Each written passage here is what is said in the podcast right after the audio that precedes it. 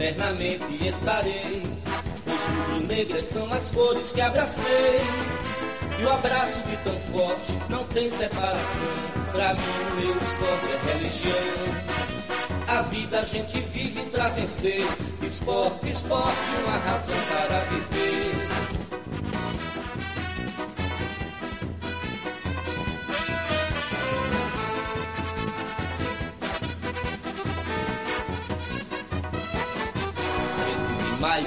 1905, dia divino em que Guilherme Piaquino reúne no Recife ardentes seguidores, fundando esta nação de vencedores. Quem canta enobrece e dá prazer, esporte, esporte, uma razão para viver.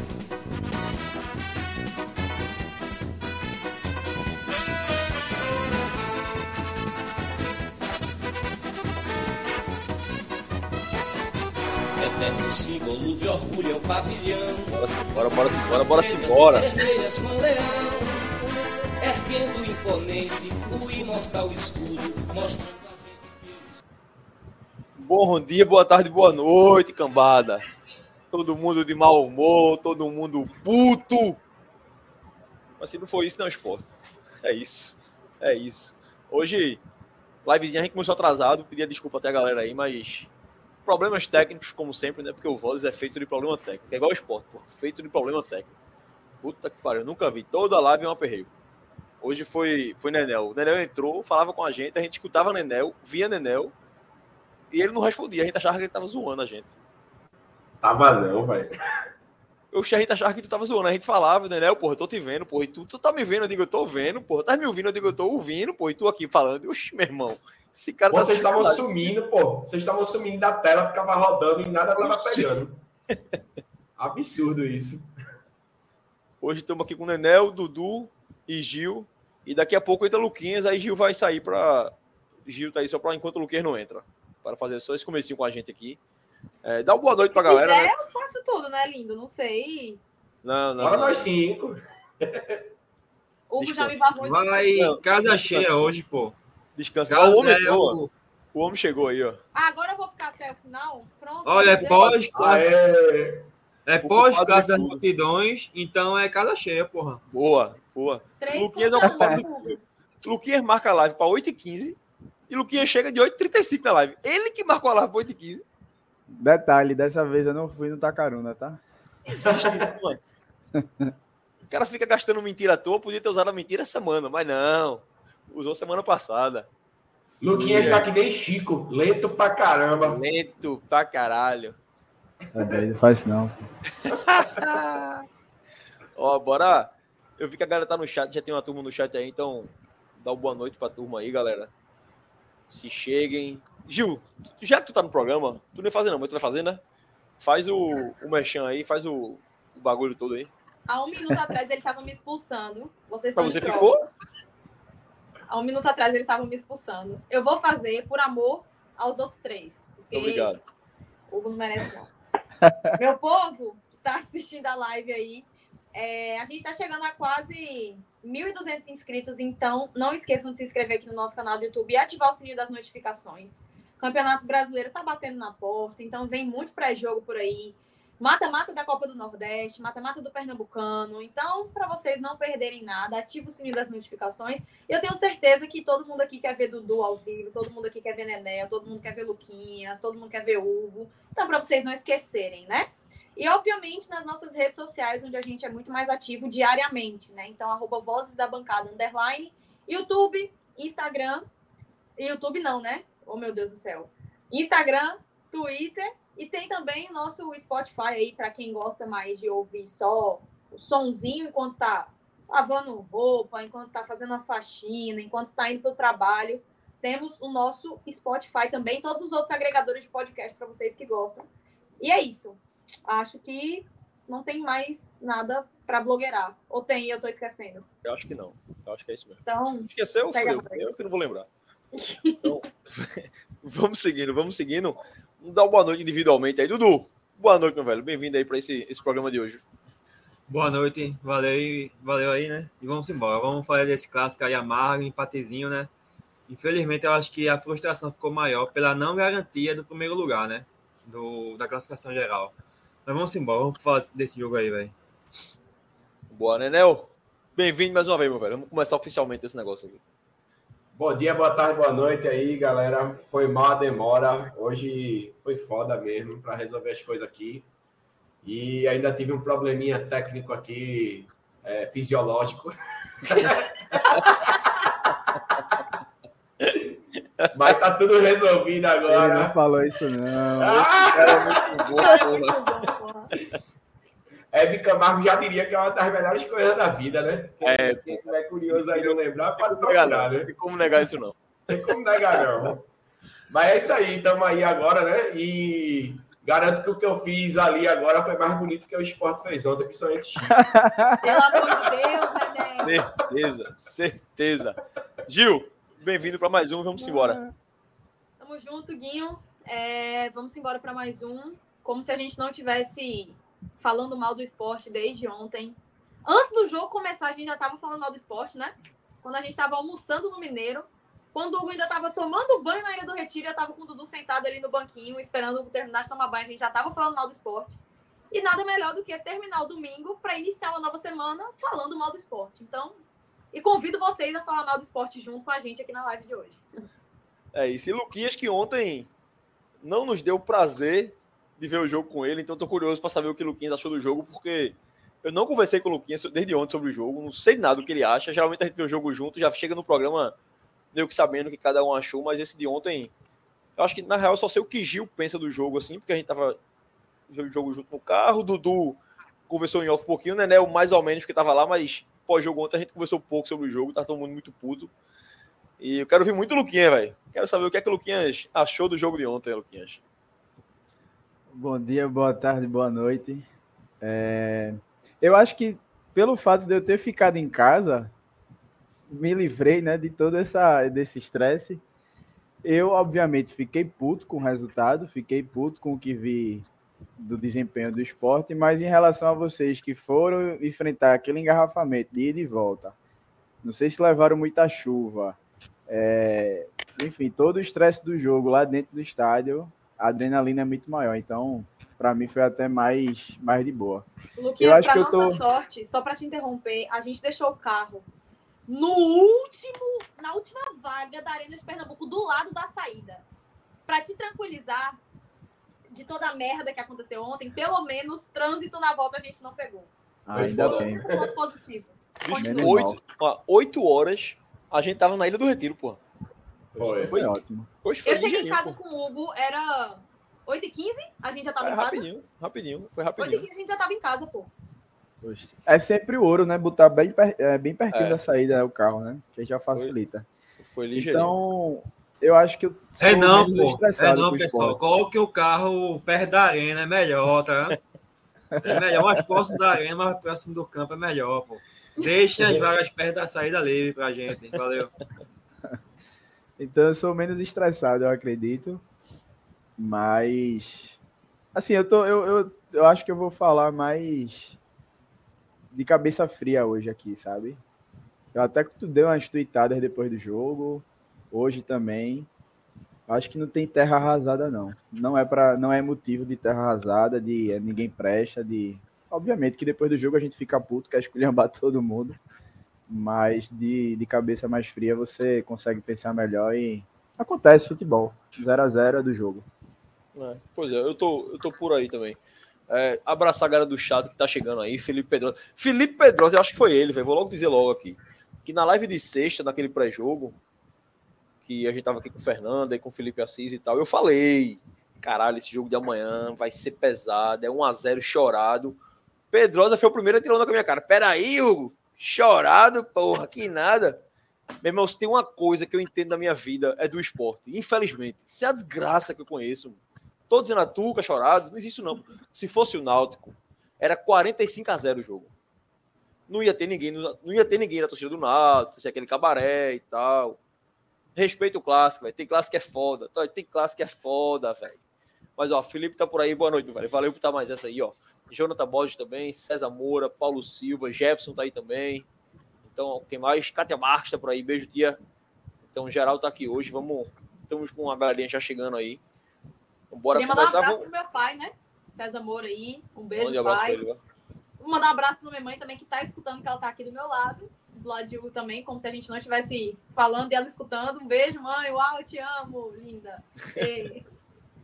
É isso. Ó, bora começar esse, esse jogo, essa live de jogo. Assim, antes eu queria falar- puxar para pré-live, para o pré-jogo, né? Para live que eu falei agora, que a gente tem. Então, quando acabou o jogo ontem, eu mandei mensagem para Felipe Assis e para Fernanda. E vocês são dois canalhas que foram na live da gente, disseram que o jogo ia ser fácil pra caralho, e que não sei o que, que não sei o que, que não sei o que, que ninguém presta para. Dois filha da puta. Mandei por dois ontem.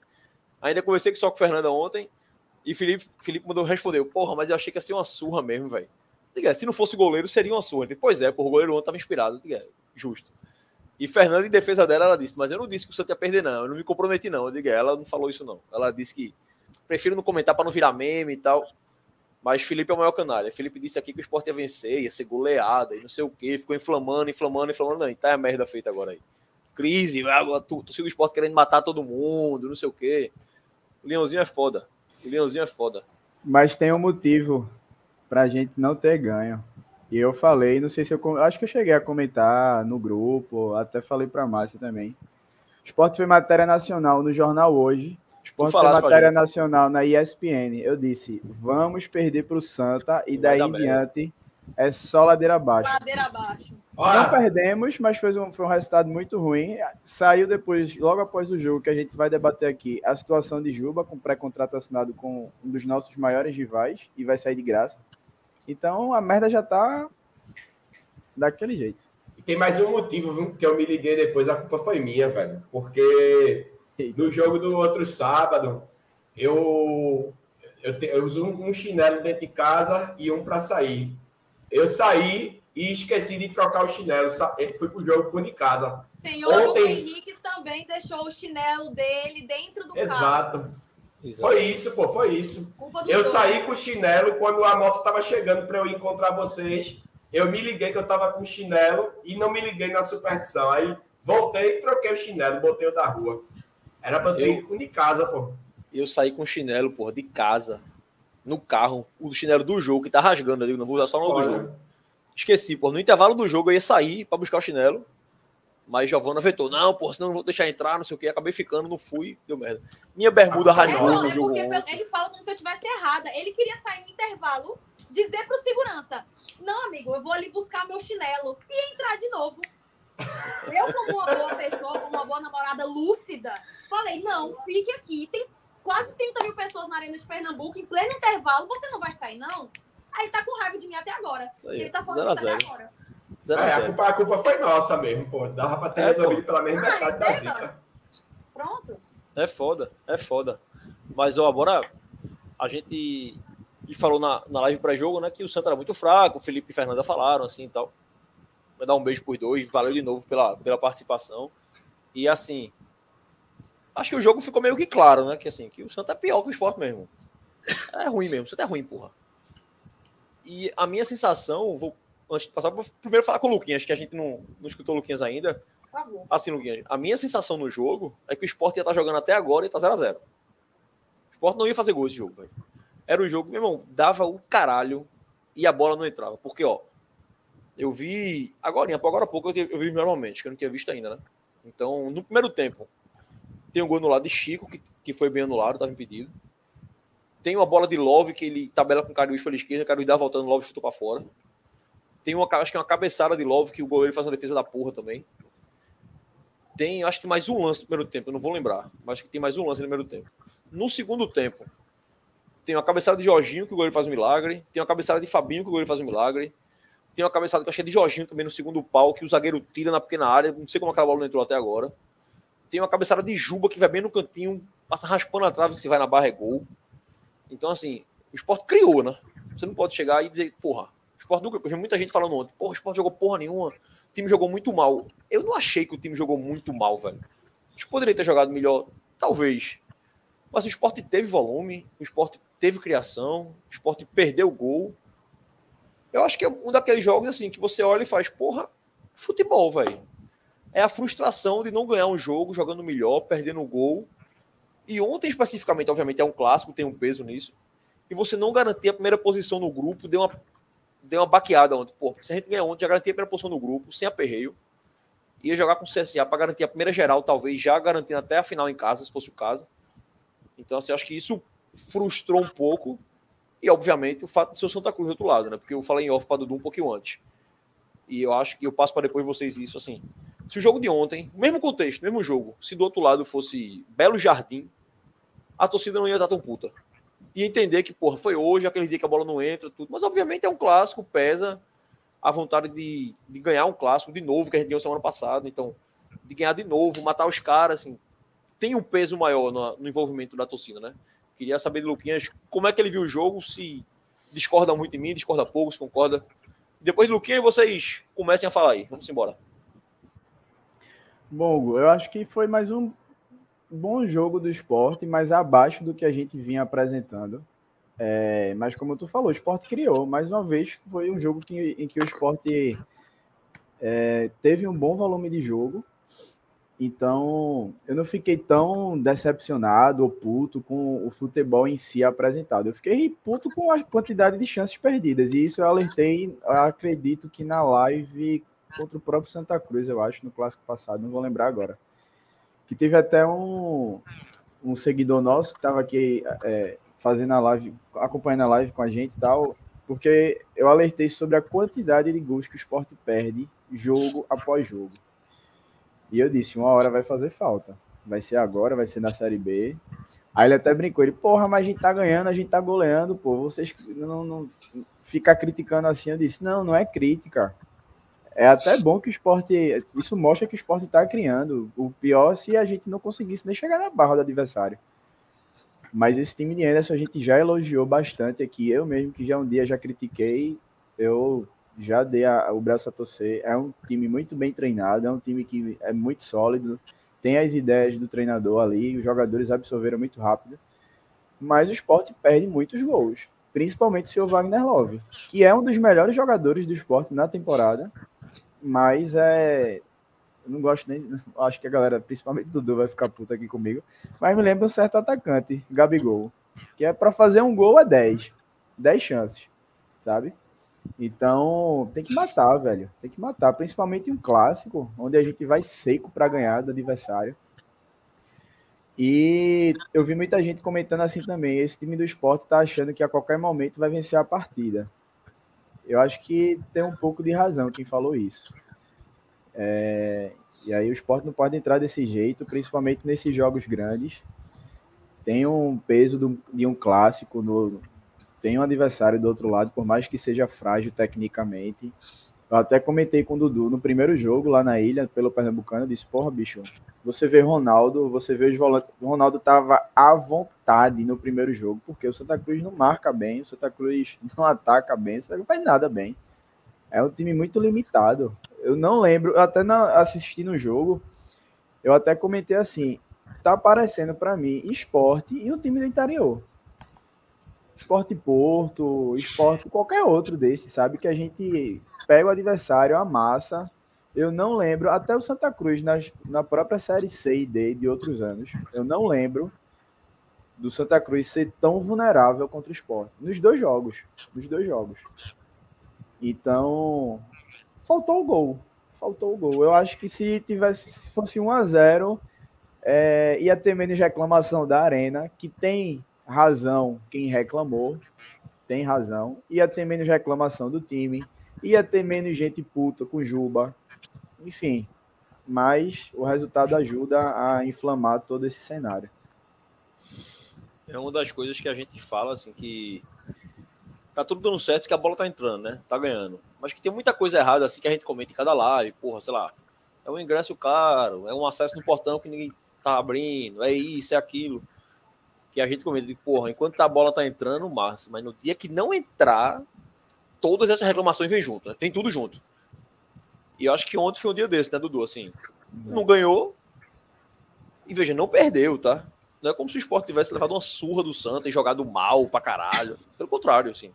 Amassou o Santos o jogo todo Mas não ganhou, porra. Acontece. A gente já teve do outro lado também. Já teve jogo que a gente jogou mal pra caralho com alguém aí e conseguiu segurar um empatezinho ou até ganhar no final, como o Santa teve aquela bola lá. Mas não ganhou e, e vem tudo junto, né, Dudu? Então você acaba confundindo É.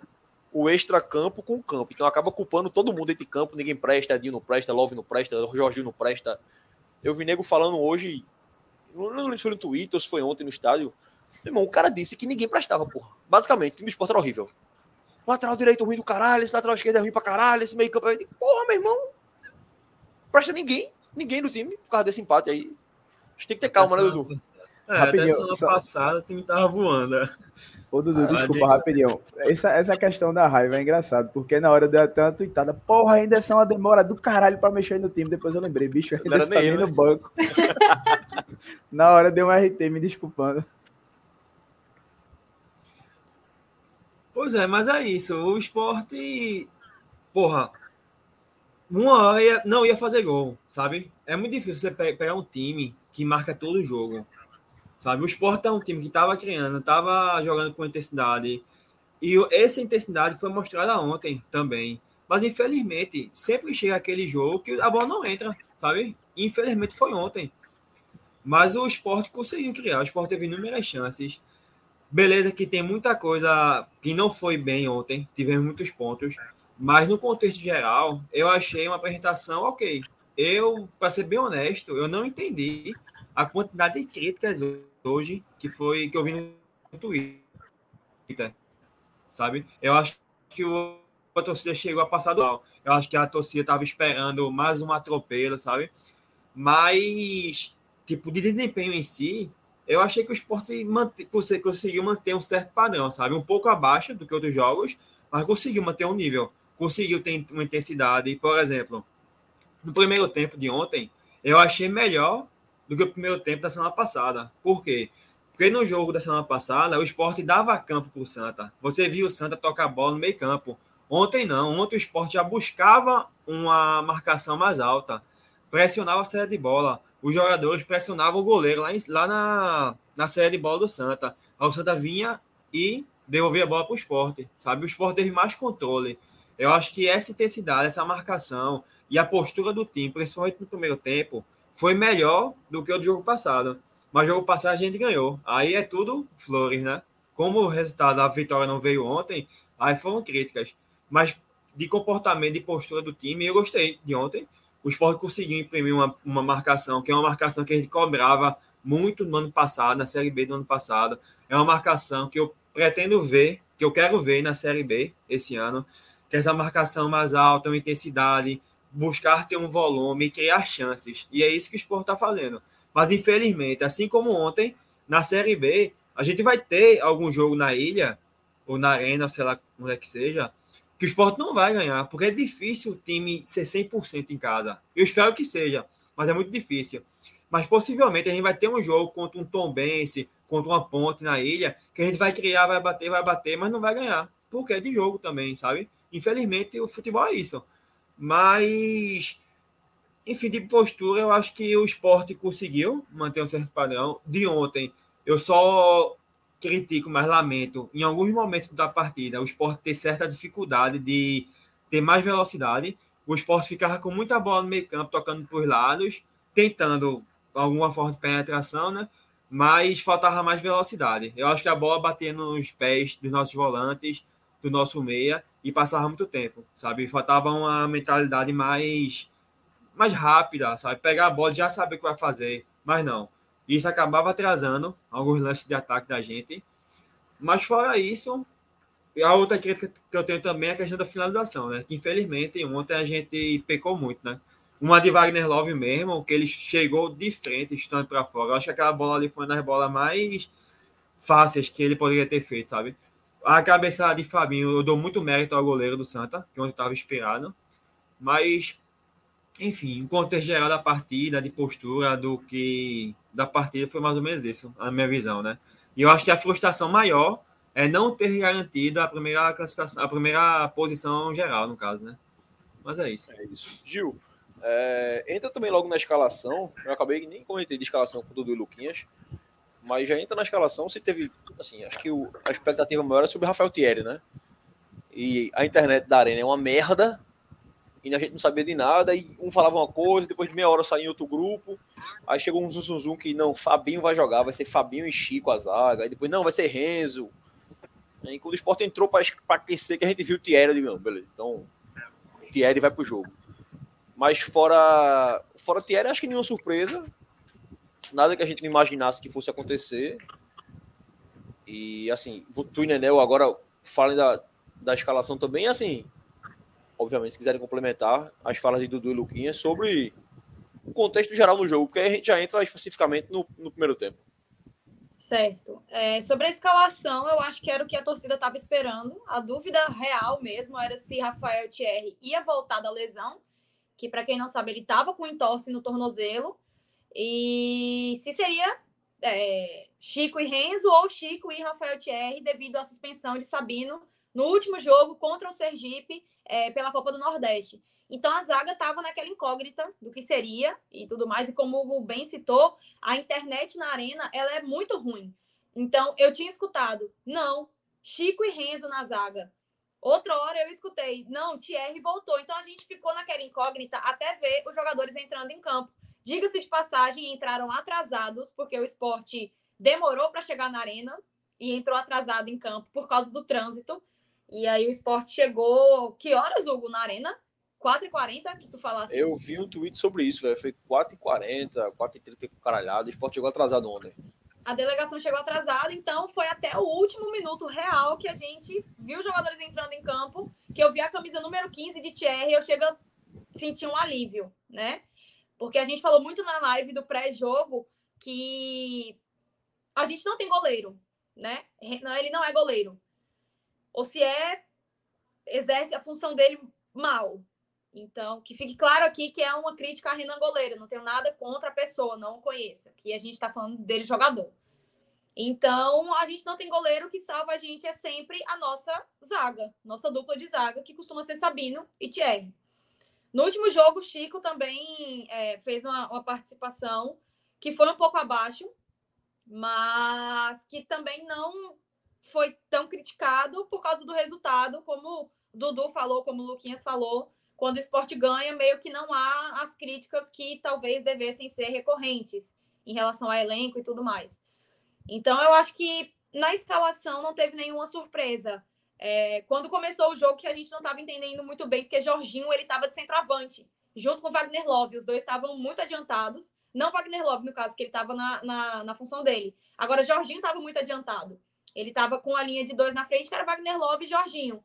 Mas foi como o Dudu falou, ele estava pressionando ali a saída de bola é, do Santa Cruz. Então, Santa Cruz devolvia a bola para o esporte. E aí, na escalação, acho que não teve nenhuma surpresa. A gente estava muito na dúvida da zaga e muito na dúvida também se vinha com Edinho ou se vinha com a bandeira. E ele veio com Edinho, né? E, assim, para falar do modo geral do jogo, eu acho que o esporte ele pressionou em 100% do tempo.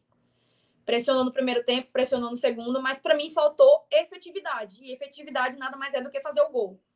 Eu não sei se foi displicência dos jogadores, mas assim, tem certas coisas que não dá para acontecer, como perder gol sozinho na cara.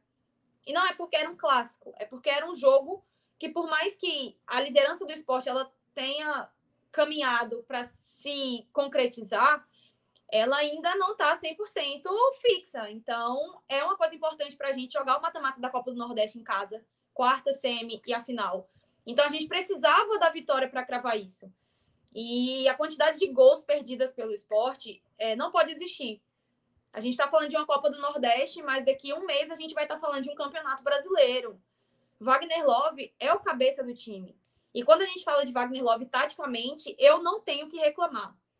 Ah, porque está acima do peso, ah, porque isso. Wagner Love é um jogador extremamente completo. Ele volta para buscar a bola, ele sabe se movimentar bem com a bola e sem a bola. Só que não dá para ele perder essa quantidade de gols que ele perde. E é em todo jogo. E a gente sabe como isso faz falta na Série B. Série B é muito resultado. É muito disso que o Hugo falou. Tem dia que a bola não entra, ou tem dia que o seu time está jogando muito, leva um gol de bobeira e o time retranca e acabou-se.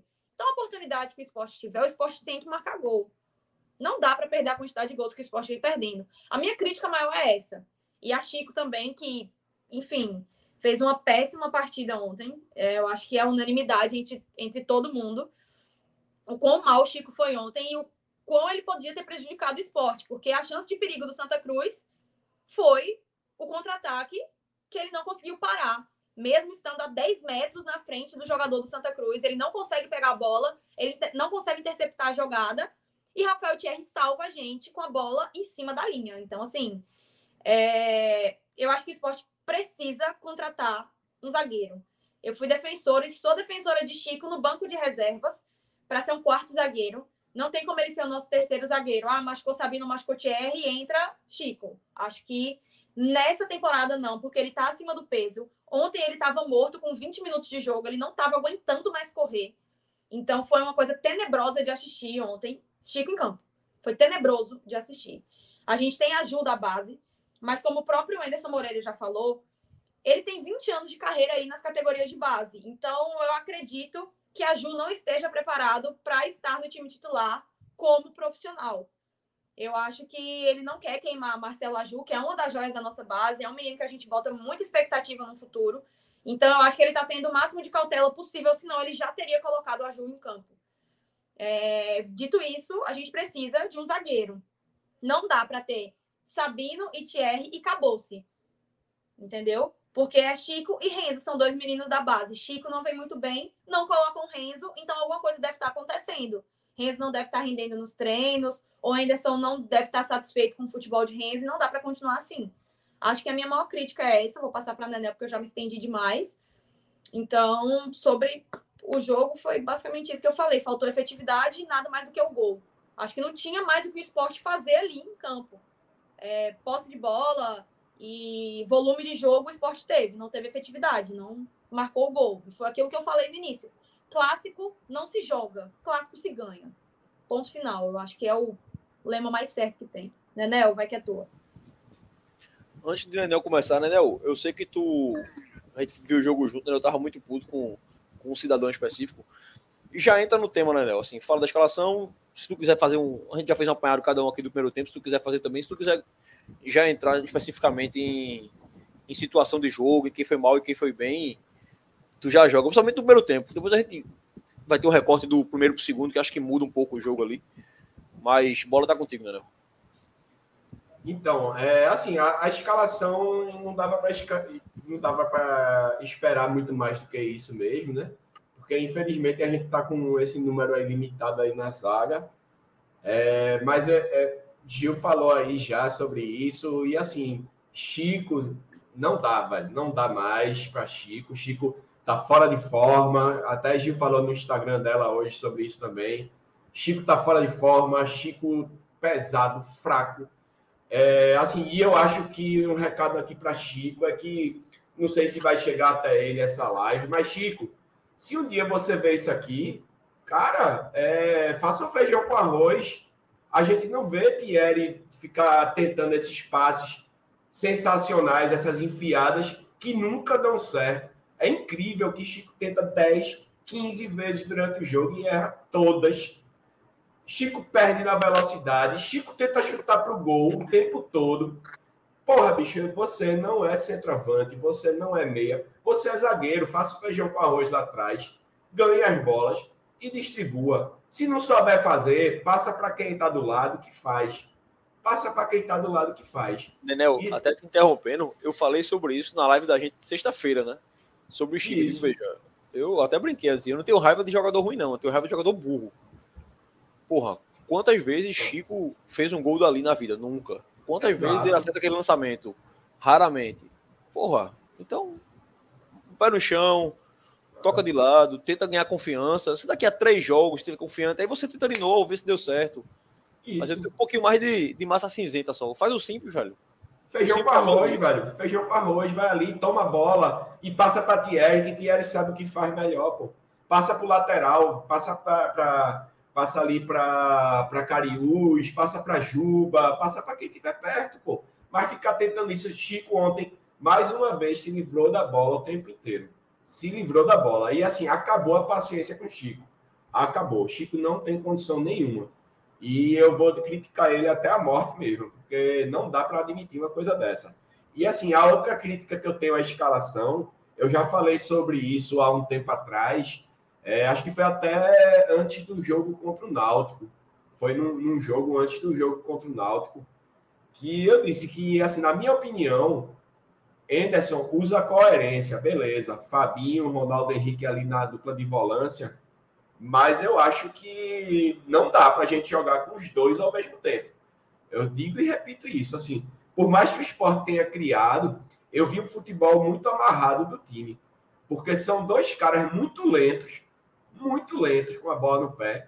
Os, eles, eles dão muito passe é, vertical, é, eles dão muito passe para o lado e para trás. É como diria o senhor Luiz Cavalcante, né? O saudoso aí, que é o futebol caranguejo, é para o lado, para trás, para frente a mais.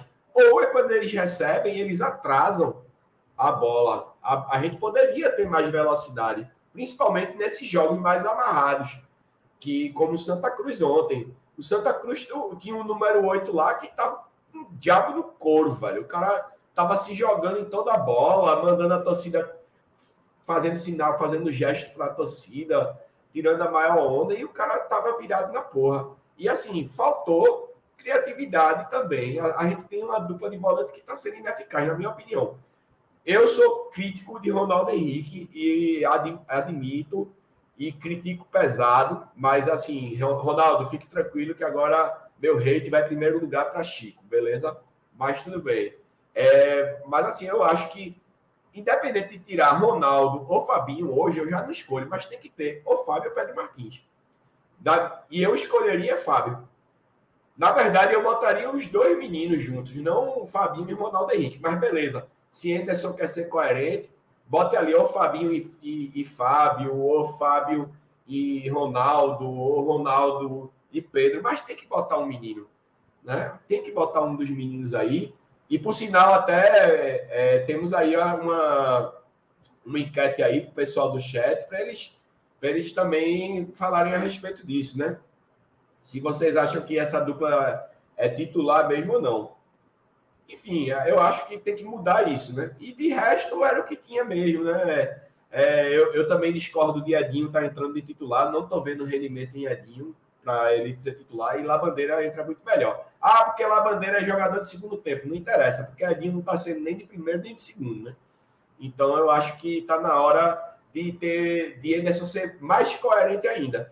Não que não fosse o suficiente, o time ontem jogou o suficiente para vencer mas são detalhes do futebol. E eu disse até a Dudu no intervalo, na hora que a gente saiu para ir no banheiro lá. É, disse a Dudu: o esporte não ganha esse jogo. Não sei se o Dudu tá lembrado. Eu disse: o esporte não ganha esse jogo. O jogo tá com cara de 0 a 0 pô. A bola não, não tá entrando. E tem dia que é assim mesmo, tem dia que é foda.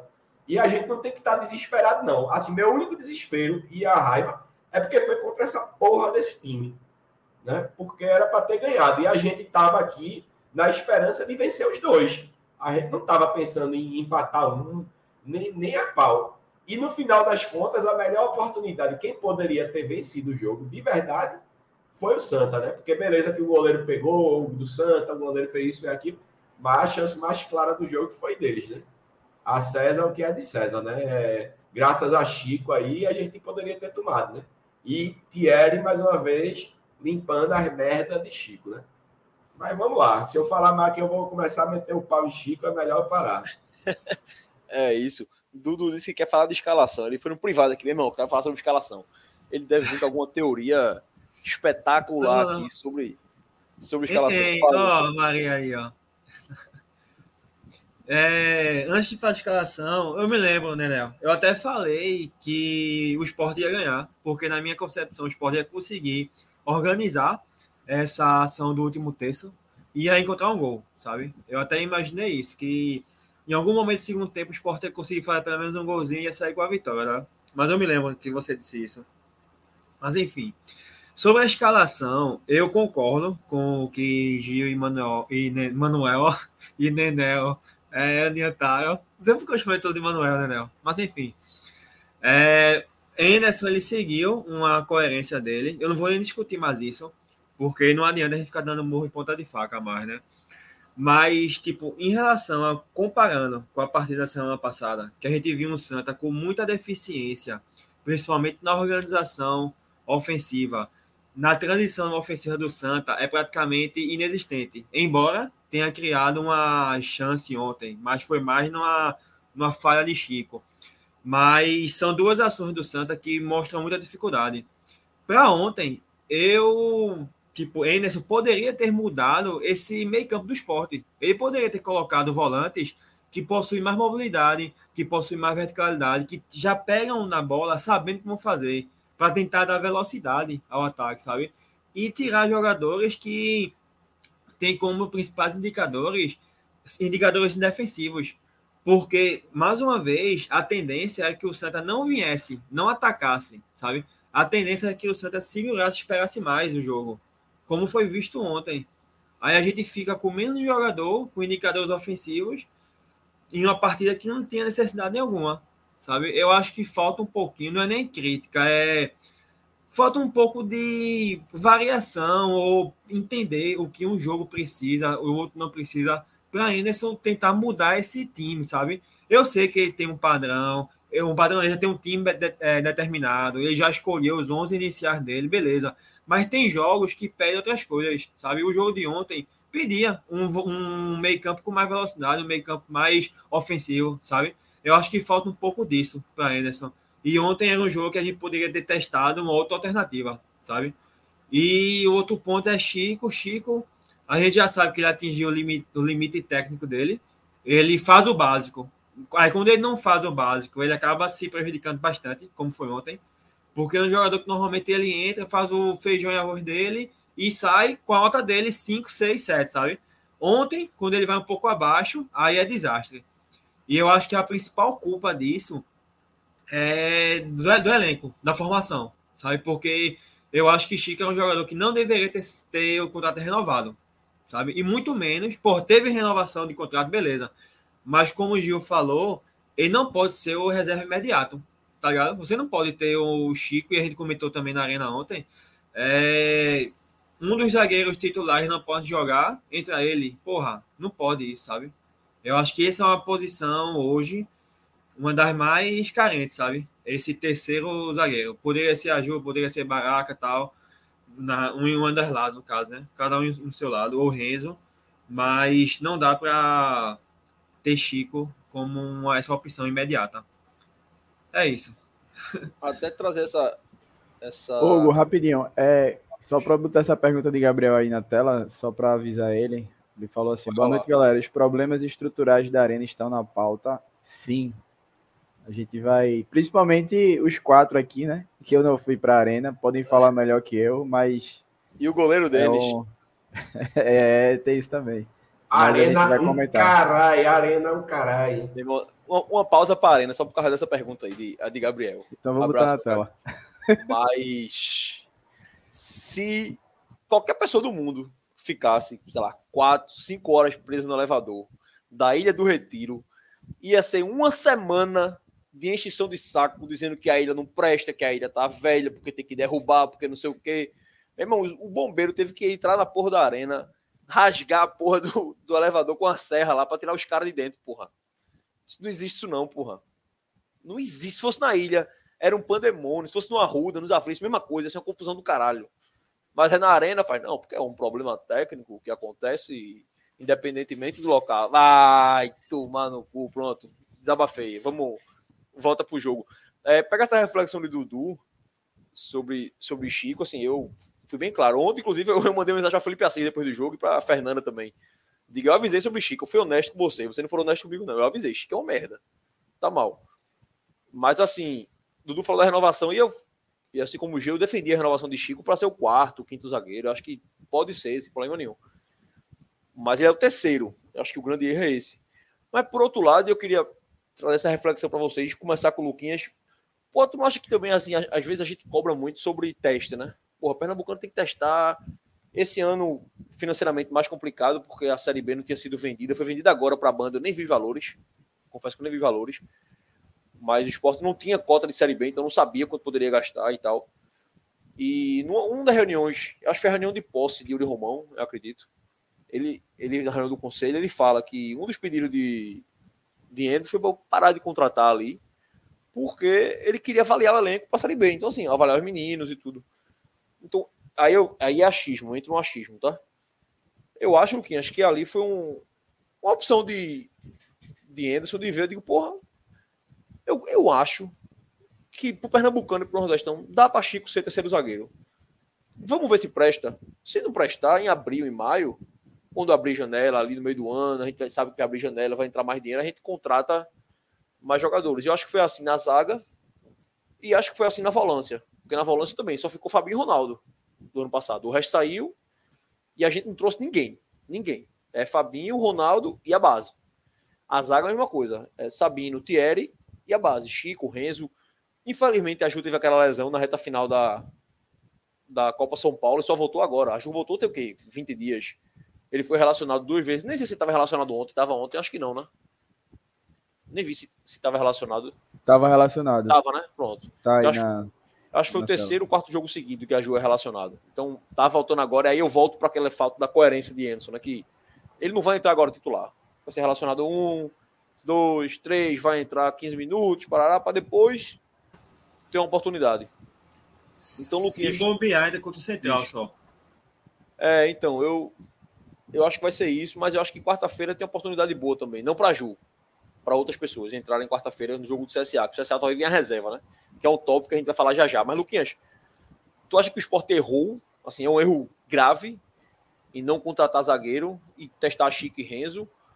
Ou tu acha que, assim, fez certo, velho? Fez certo, podia ter arriscado, mas Chico piorou muito, porque na minha opinião é essa. Eu acho que Chico evoluiu. Chico foi um negócio que. Impressionante como virou de um ano para o outro e Chico parou de acertar tudo que ele acertava, assim.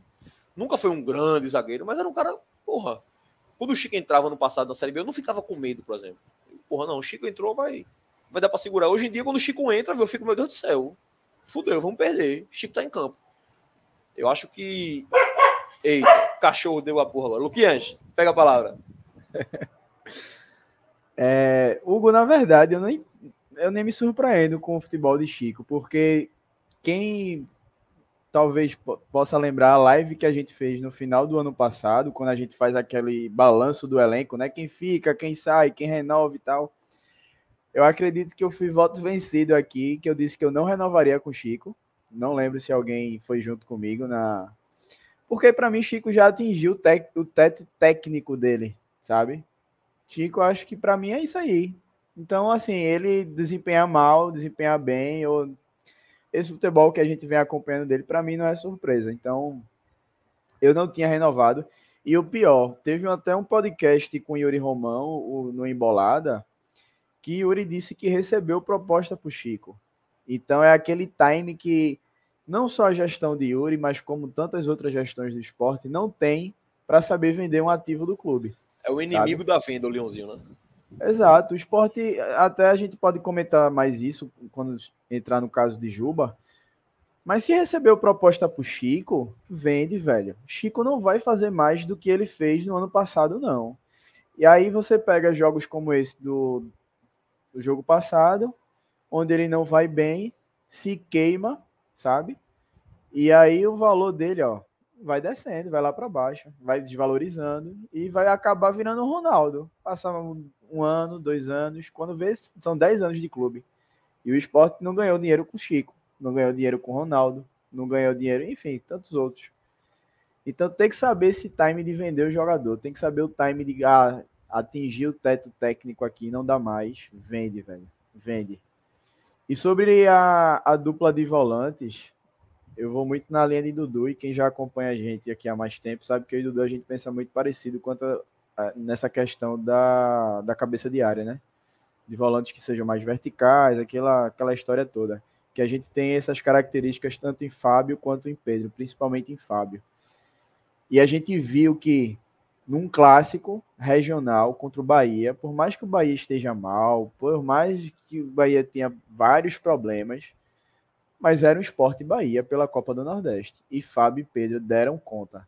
Deram conta do recado.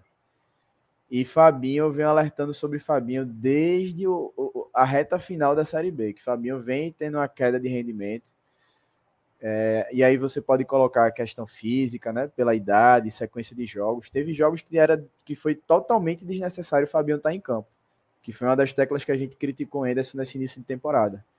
Não era para Fabinho estar tá em campo, não era para Wagner Love estar tá em campo. A gente entende que ele quer dar sequência aos 11 iniciais e é importante que ele faça isso. Mas tem jogos e jogos que dá para você, por exemplo, Esporte Porto lá, que a gente patou em 0 a 0 tinha muito jogador ali que não precisava jogar.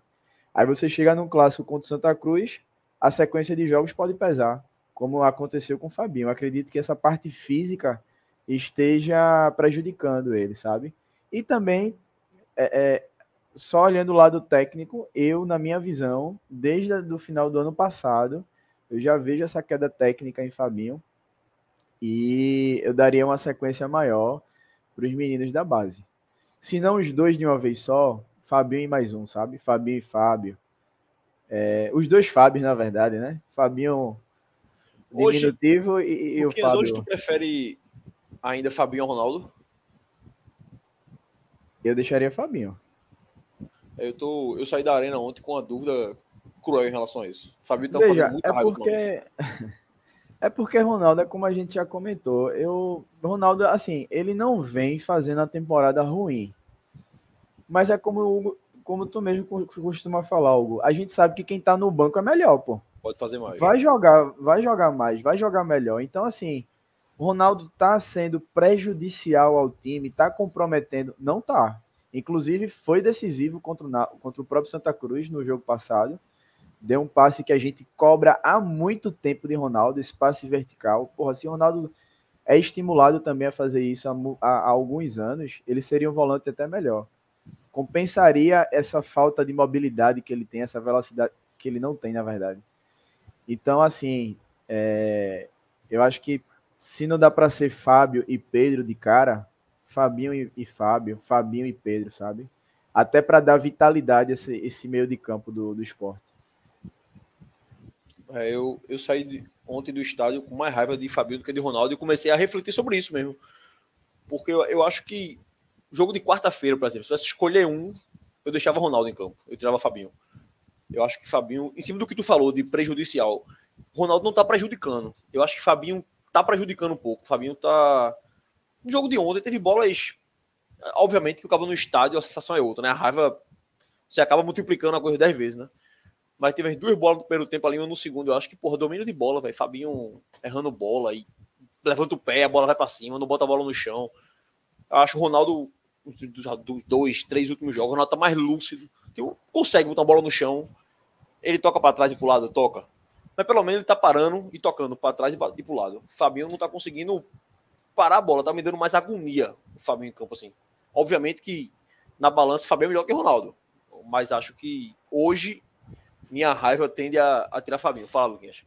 É, rapidinho, só até respondendo a tua pergunta que eu acabei pulando sobre a contratação de um zagueiro. Ah, eu sim. acho que a diretoria não errou, tá? É como tu tinha falado. Tem que dar oportunidade, ver se Chico realmente consegue ter sequência, de repente um Renzo. Mas eu até escutei o podcast mais uma vez, citando aqui uma embolada de Anderson, onde ele cita que o esporte realmente. Que até perguntado a ele quais são as posições que o esporte vai, vai, vai procurar no mercado. Aí sempre tem aquela questão de não querer falar a posição, até para não ficar com saia justa, né, em relação ao elenco. Mas ele disse que zagueiro destro foi uma que ele soltou assim e fez questão de revelar. Zagueiro, zagueiro destro, o esporte vai atrás, vai ao mercado. Até porque o esporte tem uma, uma, uma situação muito curiosa, né? A gente geralmente vê três zagueiros destros, quatro zagueiros destros no elenco. O esporte tem três canhotos. Então, tá realmente faltando esse backup para Thierry, porque Thierry, quando sai, para você jogar com o Chico, até o próprio Aju, Anderson foi perguntado sobre ele. E assim, para resumir, na cabeça de Anderson, não tá pronto. Então, para a torcida do esporte que não escutou esse podcast, a Ju não vai ter oportunidade, pelo menos agora. A Ju não tá pronto. Essa é a avaliação que Anderson, junto com a comissão técnica, fez. Talvez Renzo, por já estar tá aí há mais tempo, né? Junto com o profissional, mas a Ju eu acho que vai ser só uma emergência mesmo. Tá todo mundo machucado, é, é, suspenso, só tem tu, vai tu mesmo. Mas eu acho que para a Ju a gente tem que realmente se contentar, talvez na próxima temporada. Eu vi esse podcast, antes de passar a palavra para o Dudu, vi Dudu levantando a mão ali. Eu vi embolado também, eu comentei isso ontem com. Acho que foi com o Zamboni, foi com o Gil, não lembro. Sobre, sobre a Ju, especificamente. Que ele, eu acho que Anderson tem uma fala que ele faz. De, porra, será que eu tenho 20 anos de base? Eu vejo a Ju treinar todo dia ali com o Wagner Love, com os caras. Será que eu não sei se ele tá pronto ou não? Quem sabe é que ele não tá vendo nem treino. E, e uma coisa que eu respeito muito é isso, Dudu, de, do dia a dia do jogo. Antigamente, eu sempre comento aqui que a gente ia para treino, via treino, então não entendia porra nenhum futebol, mas eu tava lá no treino, eu via, porra, quem fazia gol, quem não fazia, quem errava passo, quem não errava.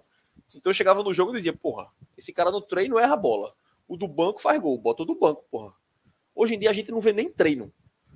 Então se me perguntar se a Ju tá jogando bola, eu não tenho a menor ideia se a Ju tá bem, se Renzo tá bem, se Ronaldo tá. Eu não tenho a menor ideia do que acontece no treino do esporte e nem ninguém, né? Porque os treinos são fechados. Pelo menos a maioria. Então acho que fica até difícil da gente palpitar, né, Dudu? Tipo, não, porra, bota a Ju, porra bota Fulaninho, bota Jean, bota Paulinho.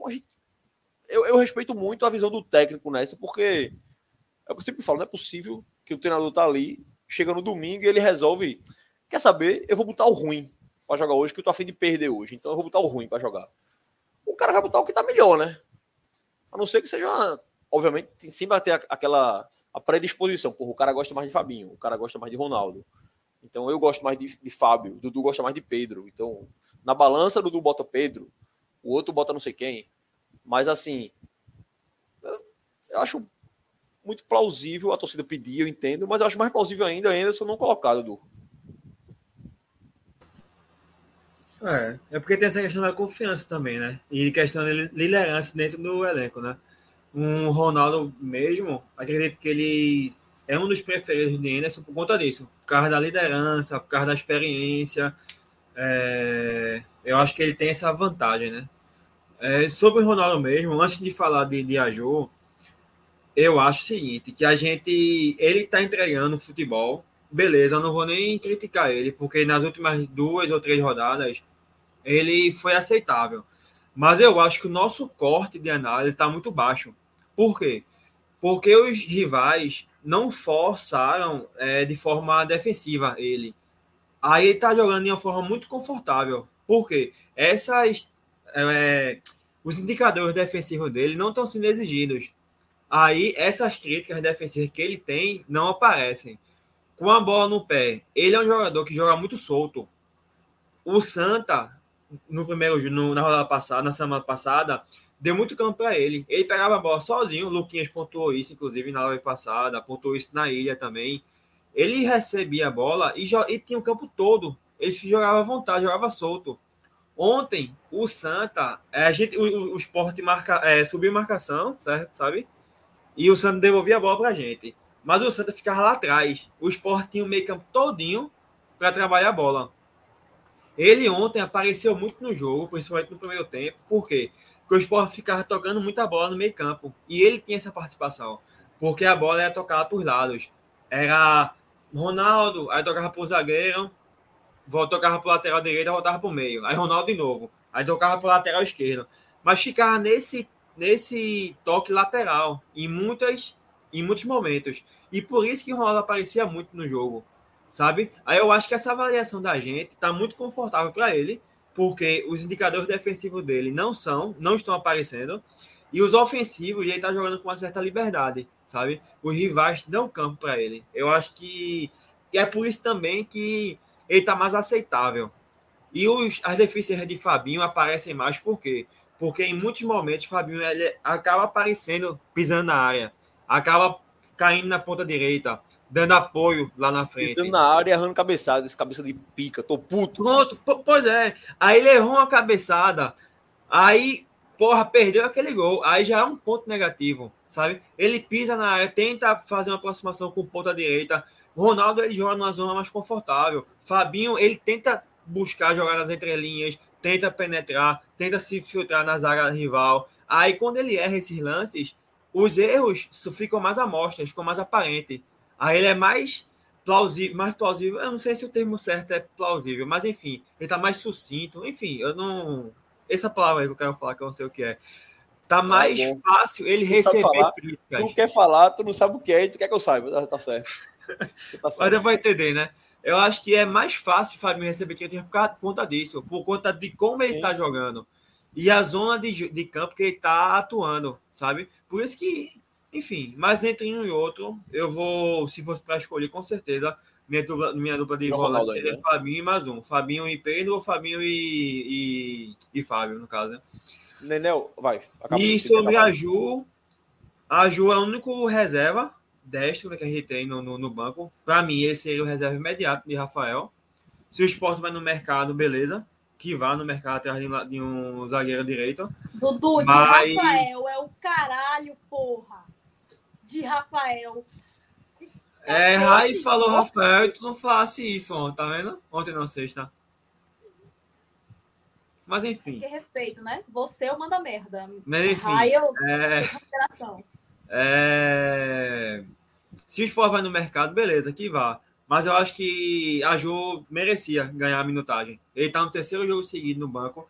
Eu acho que ele não vai jogar contra o CSA, porque o Sport deve buscar a primeira classificação geral. O Sport deve ir com o time montado, mesmo encaixado, até porque no final de semana que vem já é quartas de final. Na próxima semana já é semifinal do Nordestão. Eu acho que Anderson não vai querer, não vai querer que o time perca o ritmo de jogo, sabe? Acho que ele vai manter o time principal, o time, os principais jogadores mesmo, e vai se embora com a porra toda. Se a Ju tiver tempo, vai ser só contra o Central. E eu espero que isso aconteça, sabe? Boa. Se quiser falar sobre o CSA, tem até uma notícia aqui que eu posso compartilhar na tela. Eu ia falar isso, Luquinhas. Eu ia passar para o Nenel pensando já, assim, a gente acabou que não dividiu o jogo primeiro tempo e segundo tempo. Vou passar rapidinho pro segundo tempo específico para o Nenel, porque acho que é um do esporte, depois da expulsão ali do Santos, o esporte perde gol pra cacete. E assim, Nenel, eu até falei com o Dudu em off um pouco antes, que era difícil a gente pedir substituição, por exemplo, no intervalo do jogo. Vai tirar quem? O esporte tava bem em campo, o esporte não tava mal, o esporte tava pressionando.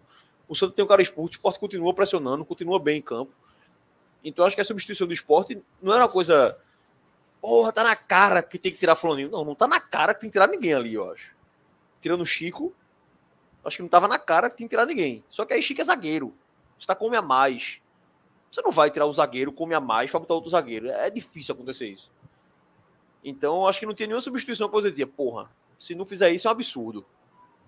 Mas eu vi o jogo com o Nenel, a gente meio que. Se eu tiver errado, não me corrija. Eu acho que a gente combinou de que, ó, Fabinho não dá. Fabinho ontem tá mal, tira Fabinho. E eu acho que a gente falou de Edinho, que mais uma vez entrou abaixo de, de Labandeira. Eu arrisco dizer que o próximo jogo Labandeira é titular, até dentro daquela coerência de Enson. Edinho voltou, saiu de lesão, voltou um jogo pro banco, voltou titular um jogo, saiu no intervalo. Intervalo não. No começo do segundo tempo contra o Santa na, na ilha. Aí manteve Edinho nesse jogo, saiu de novo. Então acho que o próximo jogo, acho que Labandeira volta por merecimento. Acho que Labandeira é melhor do que Edinho. Eu prefiro Labandeira do que Edinho. Inclusive, teve uma bola ontem. Logo Labandeira entra, assim, velho. Acho que a primeira bola ele domina na, na lateral, na lateral da área, assim. Ele vai cruzar, bicho. Ele olha para umas três vezes, velho. Ele domina, olha, olha de novo, olha de novo para dar a bola. Edinho é mais um contra um, cabeça baixa e vai embora.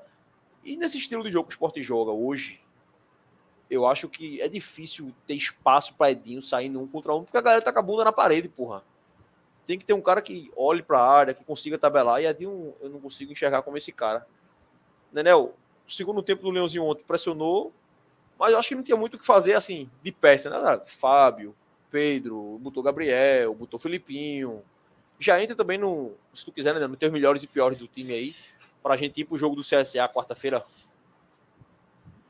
Então, é, assim, eu acho que realmente intervalo talvez fosse muito cedo, mas é, o suplente aí do treinador, não sei nem o nome dele, é, demorou demais a mexer no time, foi acima dos 20 minutos.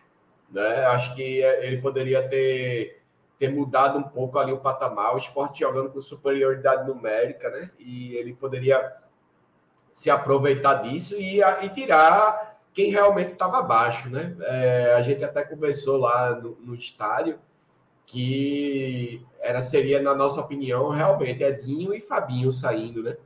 Que estavam desempenhando muito abaixo, né? Do, do esperado. E eu acho que dava para não sei, botar mais velocidade, é, tentar surpreender de alguma forma. Mas o esporte, quanto a essas alterações, ficou muito passivo, na minha opinião. É, foi, dava, eu, eu acredito que dava para a gente ter se aproveitado mais, com certeza, dessa, dessa superioridade numérica, né? Mas é isso, é, não sei, é, independente de qualquer coisa, era, era o dia, né? Feito a gente já falou também. Era o dia, era o dia que a bola não quer entrar, era o goleiro pegando tudo, era, era volante ali, o número 8 lá do Santa, o cara se jogando em toda a bola, né? O cara jogando com muita raça. E assim, é lamentar o empate, mas eu acho que dava para ter feito melhorzinho. Aí, assim, partindo para os melhores do jogo, assim, é o que eu, o que eu vi de melhor ali, não sei, eu vou. Eu sempre boto o Thierry quando tem nesse tipo de situação, assim, eu gosto de botar Thierry, porque Thierry é, é o cara, né? É o cara que, inclusive, que Chico devia se espelhar, né? É, para dar, dar uma melhoradinha. É, é complicado nesse momento de empate, mas hum, acho que talvez ali Cariús, assim, apesar de ter jogado muito pouco tempo, mas eu gostei muito de Filipinho. Eu acho que eu vou botar Filipinho nessa situação. Filipinho, acho que ele tem tudo para para se, segurar ali a vaga, sei lá, de Juba, ou, ou, ou, entrar no lugar de Cariús mais na frente. Filipinho, sempre que entra, é com muita consciência. A primeira bola que ele, que ele pegou ontem, ele fez uma triangulação ali, é, tocou, partiu na frente, recebeu, ganhou na velocidade, olhou para a área, jogou na cabeça, não me lembro de quem, acho que foi Jorginho, para aquela Era, bela defesa, né? Foi aquela cabeçada que eu acho que Jorginho e Labandeira bateram cabeça ali. Labandeira estava sozinho. Isso, isso. Jorginho chega antes, acho que foi essa bola. Isso, mas foi, uma, foi um senhor de um cruzamento, né? Um senhor de um cruzamento, uma coisa que a gente não é comum de se ver, apesar de eu estar gostando de Cariús, mas Filipinho, quando entra, faz com muito mais maestria, né? Enfim, acho que eu vou botar Filipinho por, por tudo isso que eu, que eu falei, né?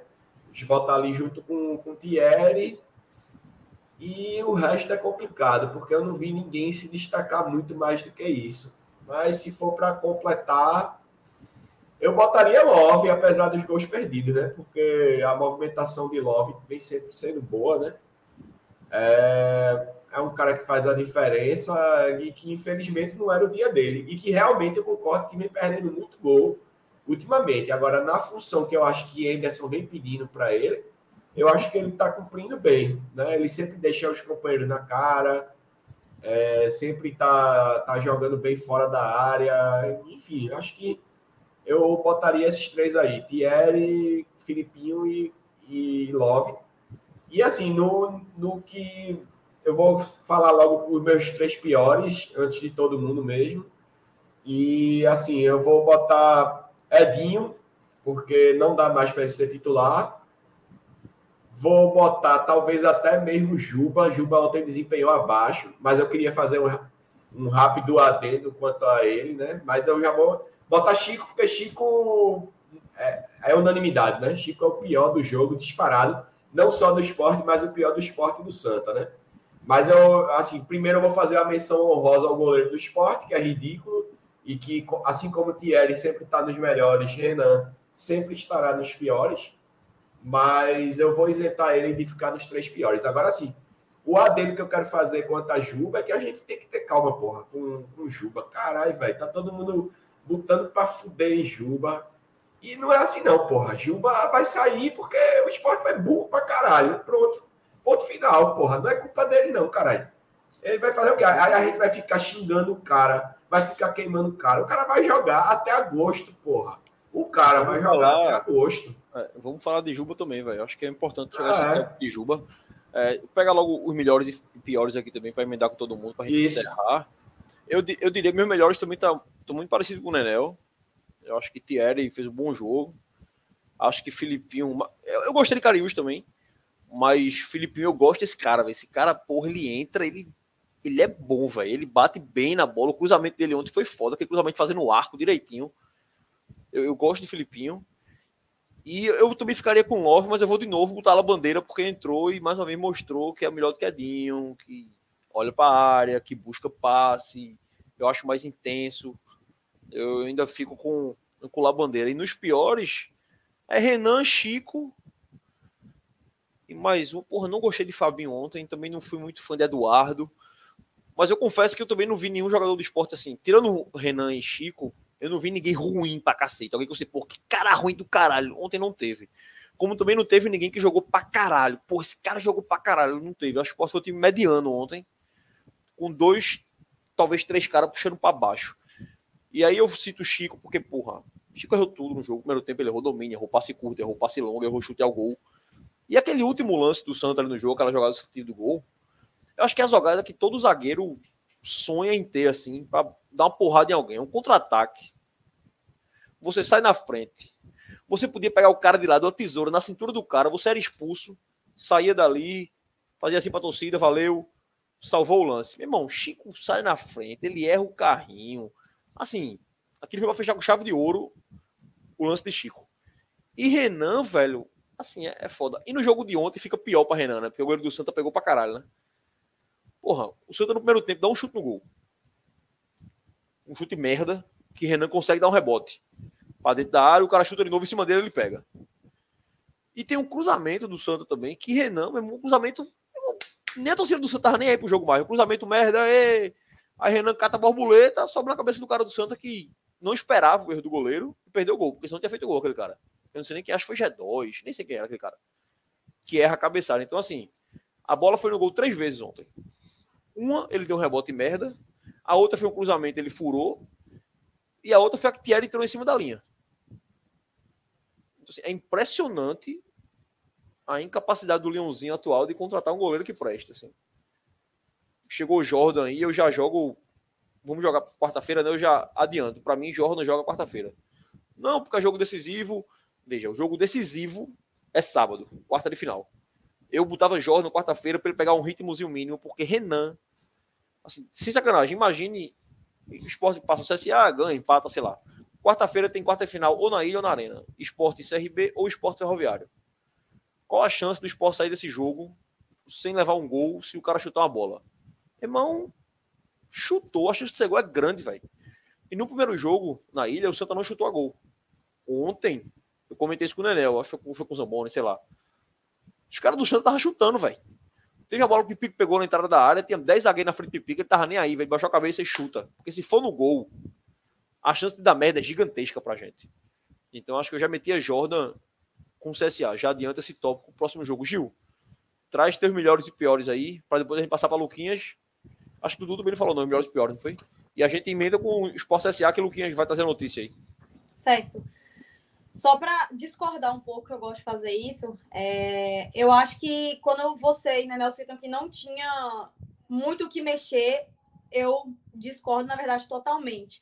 Eu acho que o auxiliar de Anderson ele demora muito a mexer e ficou nítido os pontos do campo que precisavam de mudança. Era a ponta direita com o Edinho, a bandeira precisava entrar, e o meio-campo, na verdade, a volância que não estava funcionando.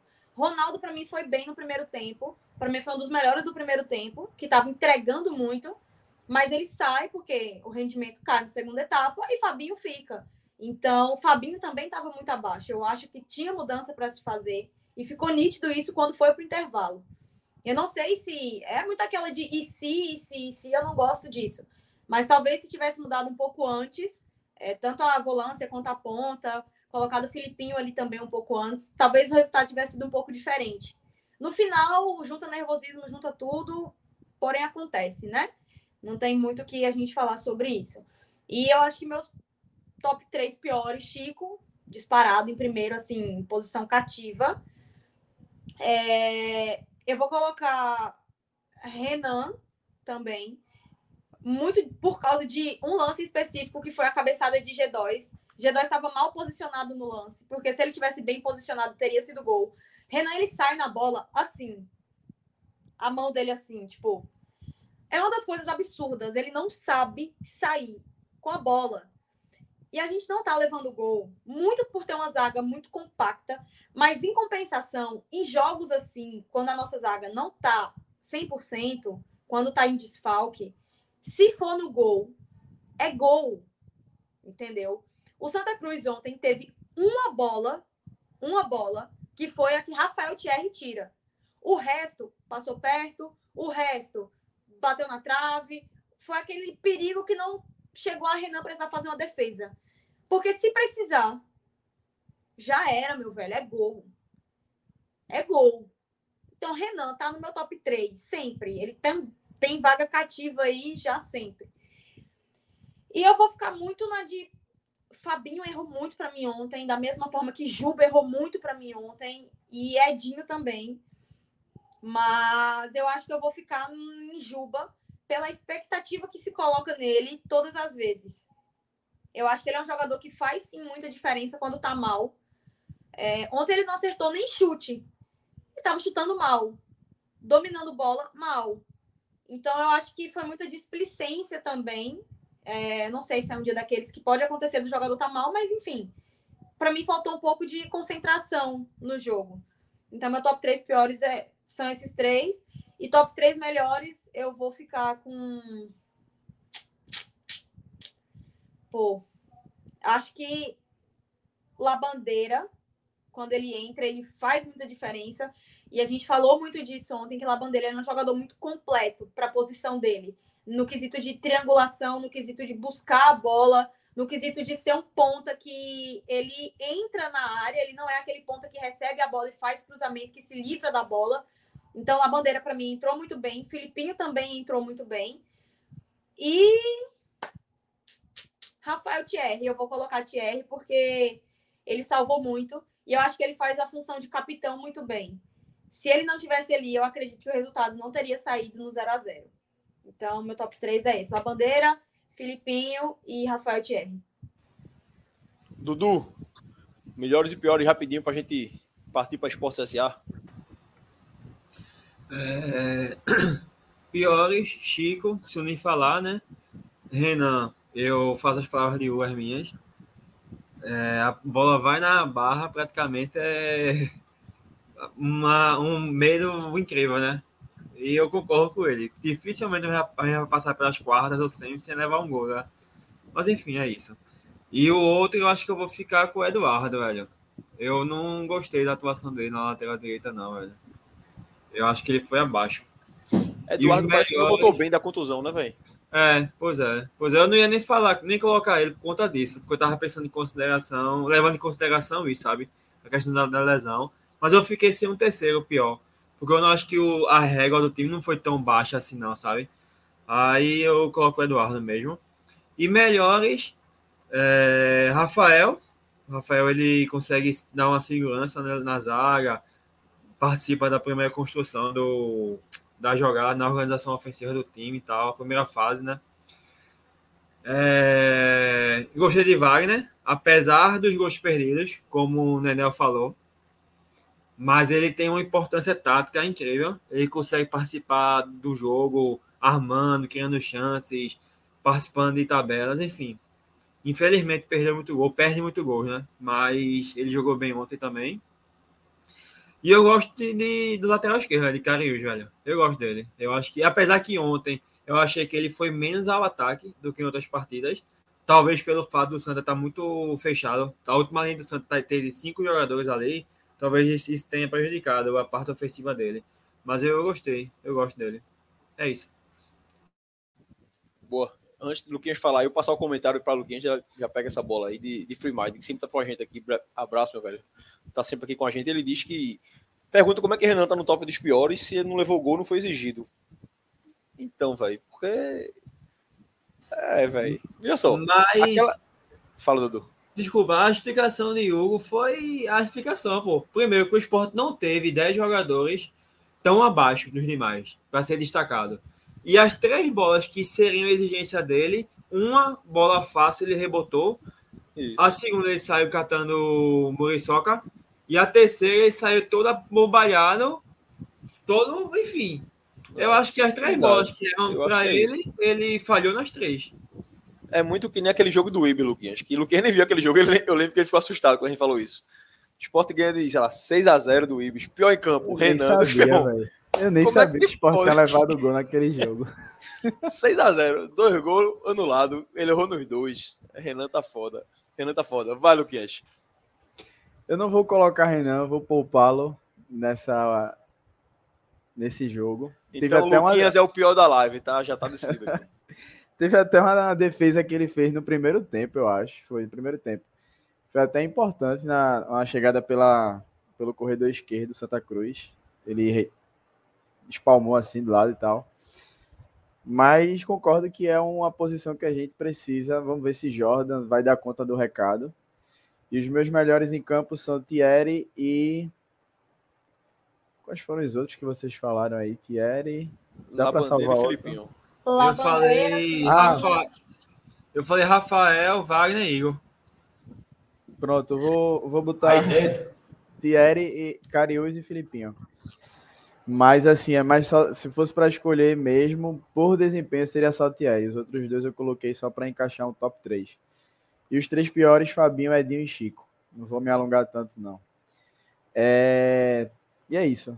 Sobre o jogo, acho que a gente já passou o pente fino aqui. E vamos entrar no assunto do CSA. Mas antes de entrar no assunto do CSA, deixa eu só fazer aquela blogueiragem aqui de sempre, Boa. que a gente sempre costuma fazer. A gente chegou a bater 100 é, é, pessoas simultâneas aqui com a gente na live. Então, um número bem expressivo para a gente. Agradecer demais o pessoal que está nos assistindo. Quem vai nos escutar depois né, em formato de podcast, já deixar o nosso agradecimento aqui. Sigam as nossas redes sociais o Vozes da Bancada Underline, que é o nosso Twitter e o nosso Instagram. Se inscrevam no nosso canal no YouTube, que é o Vozes da Arquibancada. Então é muito importante que vocês se inscrevam para a gente aumentar esse número de inscritos. Curtam essa live, tá? Ô, Luquinhas, só para te interromper, a gente chegou em 1.180 inscritos, então a gente está quase batendo 1.200 aí. 1188, é ao vivo aí, 1188. Faltam 12 para 1.200. Bora lá, Faltam galera. Faltam 12, então, para 80 pessoas que estão ao vivo simultâneas com a gente. Se você não é inscrito, inscreva-se aqui. É, bicho, clicou no botãozinho, sininho, acabou-se, velho. Só isso. Valeu. Boa, Gil. Boa, Nenel. Então é isso, porque se vocês curtindo aí a nossa live, cada vez mais o YouTube vai recomendar o nosso conteúdo, tá? E é importante que vocês também ativem o sininho das notificações. De repente a gente faz uma live surpresa aí, ou então no corre-corre do dia a dia de vocês fica difícil de acompanhar Twitter e Instagram quando a gente anuncia nossas lives. Mas aí a notificação vai chegar para vocês no celular e aí vocês não vão perder nenhuma das nossas lives, beleza? Então é isso. Sigam nossas redes sociais, acompanhem o nosso conteúdo, nosso trabalho, que isso aqui a gente faz como se estivesse numa resenha da arquibancada da Ilha do Retiro, como a gente costuma fazer com os nossos amigos nos dias de jogos do esporte, beleza? E assim, Luquinhas, só em cima disso que tu falou, e quem quiser chegar lá com a gente, chega. Gabriel, vez por outra, tá lá com a gente vendo o jogo lá no camarote. Ele já assumiu que o camarote da frontal é nosso também. Então, ali, ó, Ilha do Retiro, frontalzinha, de frente do Banco do Esporte, obviamente, na frontal, em cima da Brava Ilha. Lá em cima tem um outdoor. Aquele outdoor ali de patrocínio, a gente vive botar a voz da arquibancada ali, na moral mesmo, velho. Desenrolar esse negócio ali. Bicho, eu já pensei queria... a gente fazer uma faixa Bota ali, porra, pendura ali. O camarote é, da frontal. Camarote é. da frontal. Camarote da frontal, porra. E eu ah. queria dizer, só para interromper vocês rapidamente, que hoje faz um ano que eu assisti o primeiro jogo no camarote da frontal. Olha aí, ó. Dali. Foi aquele Dali. Esporte Floresta pela Copa do Nordeste. Ximari, Esporte é... Floresta. Esporte Floresta. Eu cheguei sozinha, mas aí é, Hugo tinha me convidado para convidar, tinha me convidado para participar do podcast um tempo antes. Aí eu ia pro jogo sozinha, ele falou: não, assiste no camarote lá com a gente. Já era denominado camarote da frontal. Cheguei lá e há um ano que eu tô nessa junto com vocês, então, pro pessoal aí, assistam lá com a gente, que é, é muito bom, é muito bom. E há um Tirando ano que vem dando sorte, né? Estamos invicto, então. Tirando o esporte, é muito bom, pô. É, tirando o esporte é muito bom. Tirando o esporte é do caralho, porra. E deixar o convite também até para Gabriel e estender esse convite aos demais torcedores. Venham fazer a live com a gente, velho. Às vezes é, a gente não convida assim, porque na correria do dia a dia a gente fala ali no grupo que a gente tem, obviamente. Mas assim, chega no Twitter, chega no Instagram, fala com a gente lá. Um, um, um da gente deve responder lá, vocês. Porra, quero fazer a live, quero participar. Esse, por exemplo, o próximo jogo Esporte CSA é de que horas? Quarta-feira? Nove e meia. Nove e meia. Provavelmente a gente vai fazer o pós-jogo na quinta. Então já chega no Instagram, chega lá no Twitter. Ó, galera, quinta-feira posso fazer a live com vocês? Que a gente, que a gente bota aqui para vocês fazerem, participar também aqui com a gente. que é muito importante a gente ter essa interação com vocês, vocês fazerem junto com a gente, não só aí do chat, nas nossas redes sociais, que vocês contribuem muito, mas vir para cá mesmo, botar a carinha aqui e falar. Reza a lenda que esse jogo de Maceió vai sair, vai sair uma, uma van daqui. Ontem eu. Reza a lenda. Reza a tô... lenda. Ontem me perguntaram isso, eu digo, vai pra porra, que eu vou sair pra Maceió, meu irmão. Aí hoje já acordei, porra, tem jogo em Maceió. Hoje de manhã, eu falando com o Tá começando a clarear a ideia aí. Eu falando pra Hugo. Eu tenho certeza que essa ideia já tá concreta. É barato, Loucura do caralho. Volta, a gente paga. Aí ele olhou assim pra mim, ele. A gente conversa até quarta-feira. Já mudou um pouco o pensamento. Ver, vamos ver, vamos ver. Quarta-feira, a gente vai ver. Vocês são malucos, velho. Vocês são malucos. Você vai acabar também, né? Eu já Ou falei nada. isso. Mas, ó, Summers colocou aí, né? Se de outro time pode participar. Pode não, vai, deve. Se inscreva, se inscreva, troca ideia com a gente. Inclusive, eu não sei qual é o time de Summers, obviamente. Se você quiser falar aí depois. Mas tinha uma galera do Bahia aqui, vai, do City, famoso Bahia City.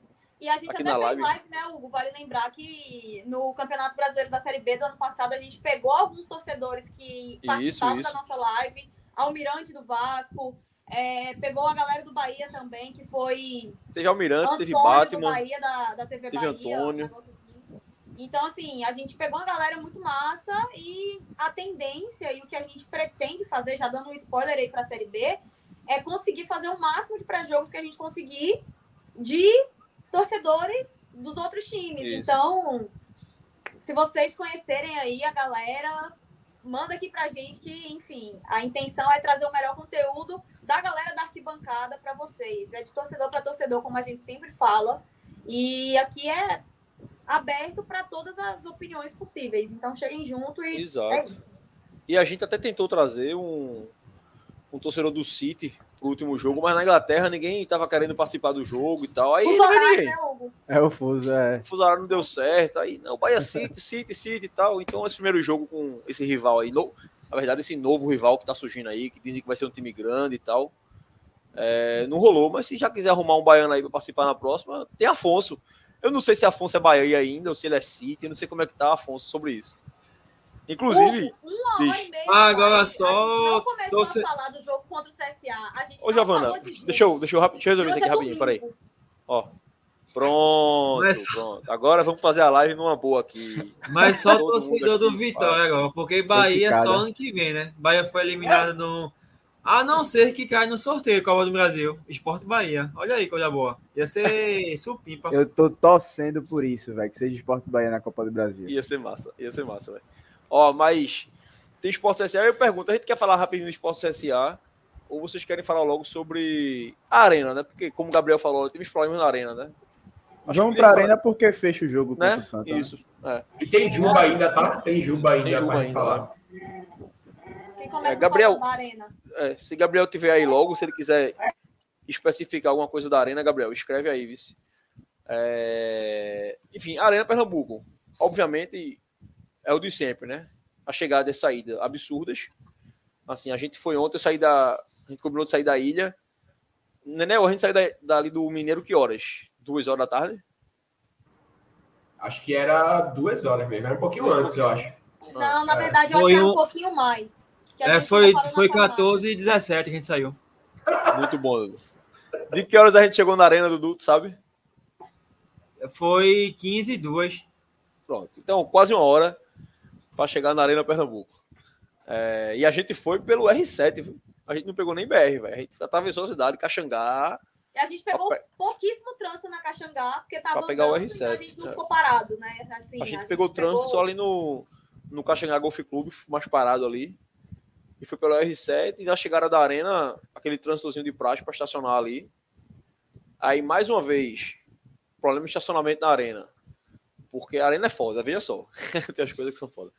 O cara vende antecipado estacionamento, né? Amarelo, antecipado, beleza, o cara compra. Paga mais caro. Aí quando chega lá na hora, o cara fecha o portão e fez, não, tá lotado. Como tá lotado, irmão? Se eu comprei o meu antecipado, eu tô aqui fora ainda. Então, assim, é o, é o verdadeiro puteiro, né? É o puteiro de Pernambuco, aquilo ali. Eduardo Campos morreu, levou a, a bronca dele para lá e esse cabaré ficou aqui para todo mundo resolver. Então, estacionamento, problema Trânsito, problema. Saída, a gente teve sorte, né? Que a gente saiu rapidinho assim. Mas muita gente reclamando de, de trânsito na volta também. É, fora isso, esse caso que a gente já citou, Denis, que é um absurdo. É um absurdo o cara ficar trancado uma caralhada. Meu irmão, se eu fico trancado 5 horas dentro do meu prédio, eu derrubo o prédio, na moral mesmo, velho. O cara ficou trancado 5 outras horas com mulher grávida, tudo, no elevador na Arena Pernambuco, porra. Ninguém resolve isso.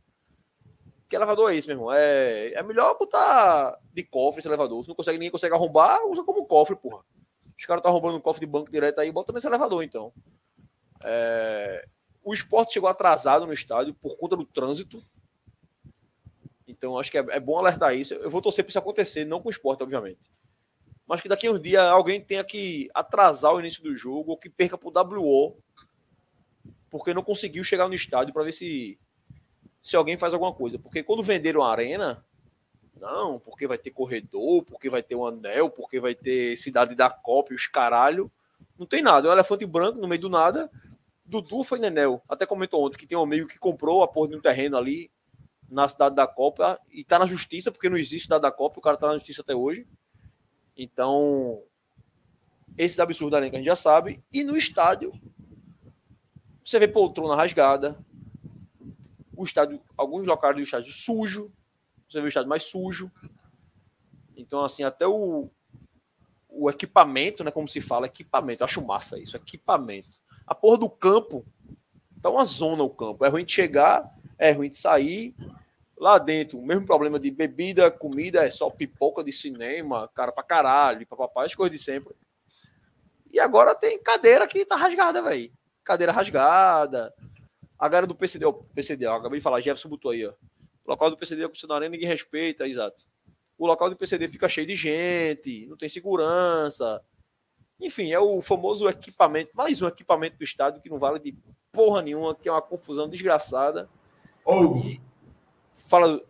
Só mais um detalhe, ali é onde a gente que a, é, a gente estava no local que tomaram da gente, né? Uns caras de pau lá, uns pau no cu. É isso, Enfim, teve essa. É. Agora só que a gente foi lá pro canto da leste inferior e mais um detalhe. Que ridículo, eles fazem uma divisória da torcida do esporte para a torcida do esporte. Da leste para o sul, né? Ah. Da leste para o sul, eles fizeram uma divisória que ficou um lance de arquibancada todinho vazio, sendo esporte e esporte uma do lado da outra, e acabou que, na minha opinião, foi vendido, foi vendido mais ingresso do que tinha capacidade no Com leste certeza. inferior. Porque a gente ficou em pé, a gente chegou, a gente entrou cedo. Eu, eu Dudu e Gil, a gente entrou cedo. E para a gente conseguir cinco lugares junto, foi o maior trabalho. A gente quase não consegue. E assim, a, a, e tinha um lance fechado, pô. Até isso, a arena é ridícula. Até nisso. Até nisso.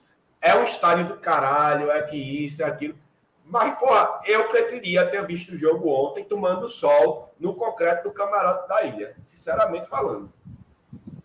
Pois é. E assim, até passar para Dudu e para Gil sobre a renda do jogo, porque muito se fala que a renda compensa, né? E o, o, de ontem não compensou, foi, acho que foi 30 mil a mais, 40 mil a mais do que o jogo na ilha da semana passada. Então nem isso compensou tanto, obviamente, que a gente tem que levar em consideração é a questão dos sócios, né? O sócio do esporte faz check-in, então o esporte no site, uma vez que eu vi, tava com 15 mil sócios em dia. Então, vamos dizer que dos 15, sei lá, 13 mil foram pro jogo ontem, 10 mil foram pro jogo ontem. Então, dos 20. Foi quanto público? Foi 27 mil foi o público no estádio anunciado? 27, né? Pronto, então se dos 27. Foi 27, 502. Pronto, então se dos 27, 10 mil foram sócios, então só 17 mil pagaram ingresso. Tem que fazer essa conta também.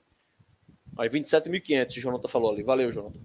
Então, tem essa questão da renda também, se compensa, se não compensa. Eu queria ouvir vocês. Começar com o Gil. Gil, é, eu vi que Gil fez um tweet sobre isso também, então passar para Gil falar sobre isso. Palavra de vocês sobre precificação, ingresso, local, estrutura, enfim. Desabafem. É. Rapidinho, é... só para ser mais exato, Gil, desculpa. 27.502 torcedores para uma renda de 675.365. Valeu, Luquinhas. Eu vou ser muito direta e vou ser muito. tentar, na verdade, ser o máximo de ter o máximo de assertividade no que eu vou falar, até para não ser injusta. Eu acho que sim tem que se levar em consideração o check-in, mas não anula o fato de quem está precificando os ingressos, seja na Ilha do Retiro, seja na Arena de Pernambuco, não entende de futebol. Porque, assim, e que fique, que fique claro que muita gente bate em áreas ali dentro do clube que não tem absolutamente nada a ver com preço de ingresso.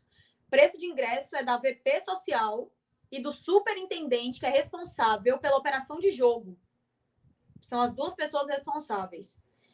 Então, obviamente, a gente sabe que cadeiras na Ilha do Retiro tem sim tanto a visibilidade do jogo melhor, não pega sol, não pega chuva, é questão de conforto, é questão de você ter sim um privilégio a mais ali. E no setor oeste inferior da Arena de Pernambuco, também, sabe?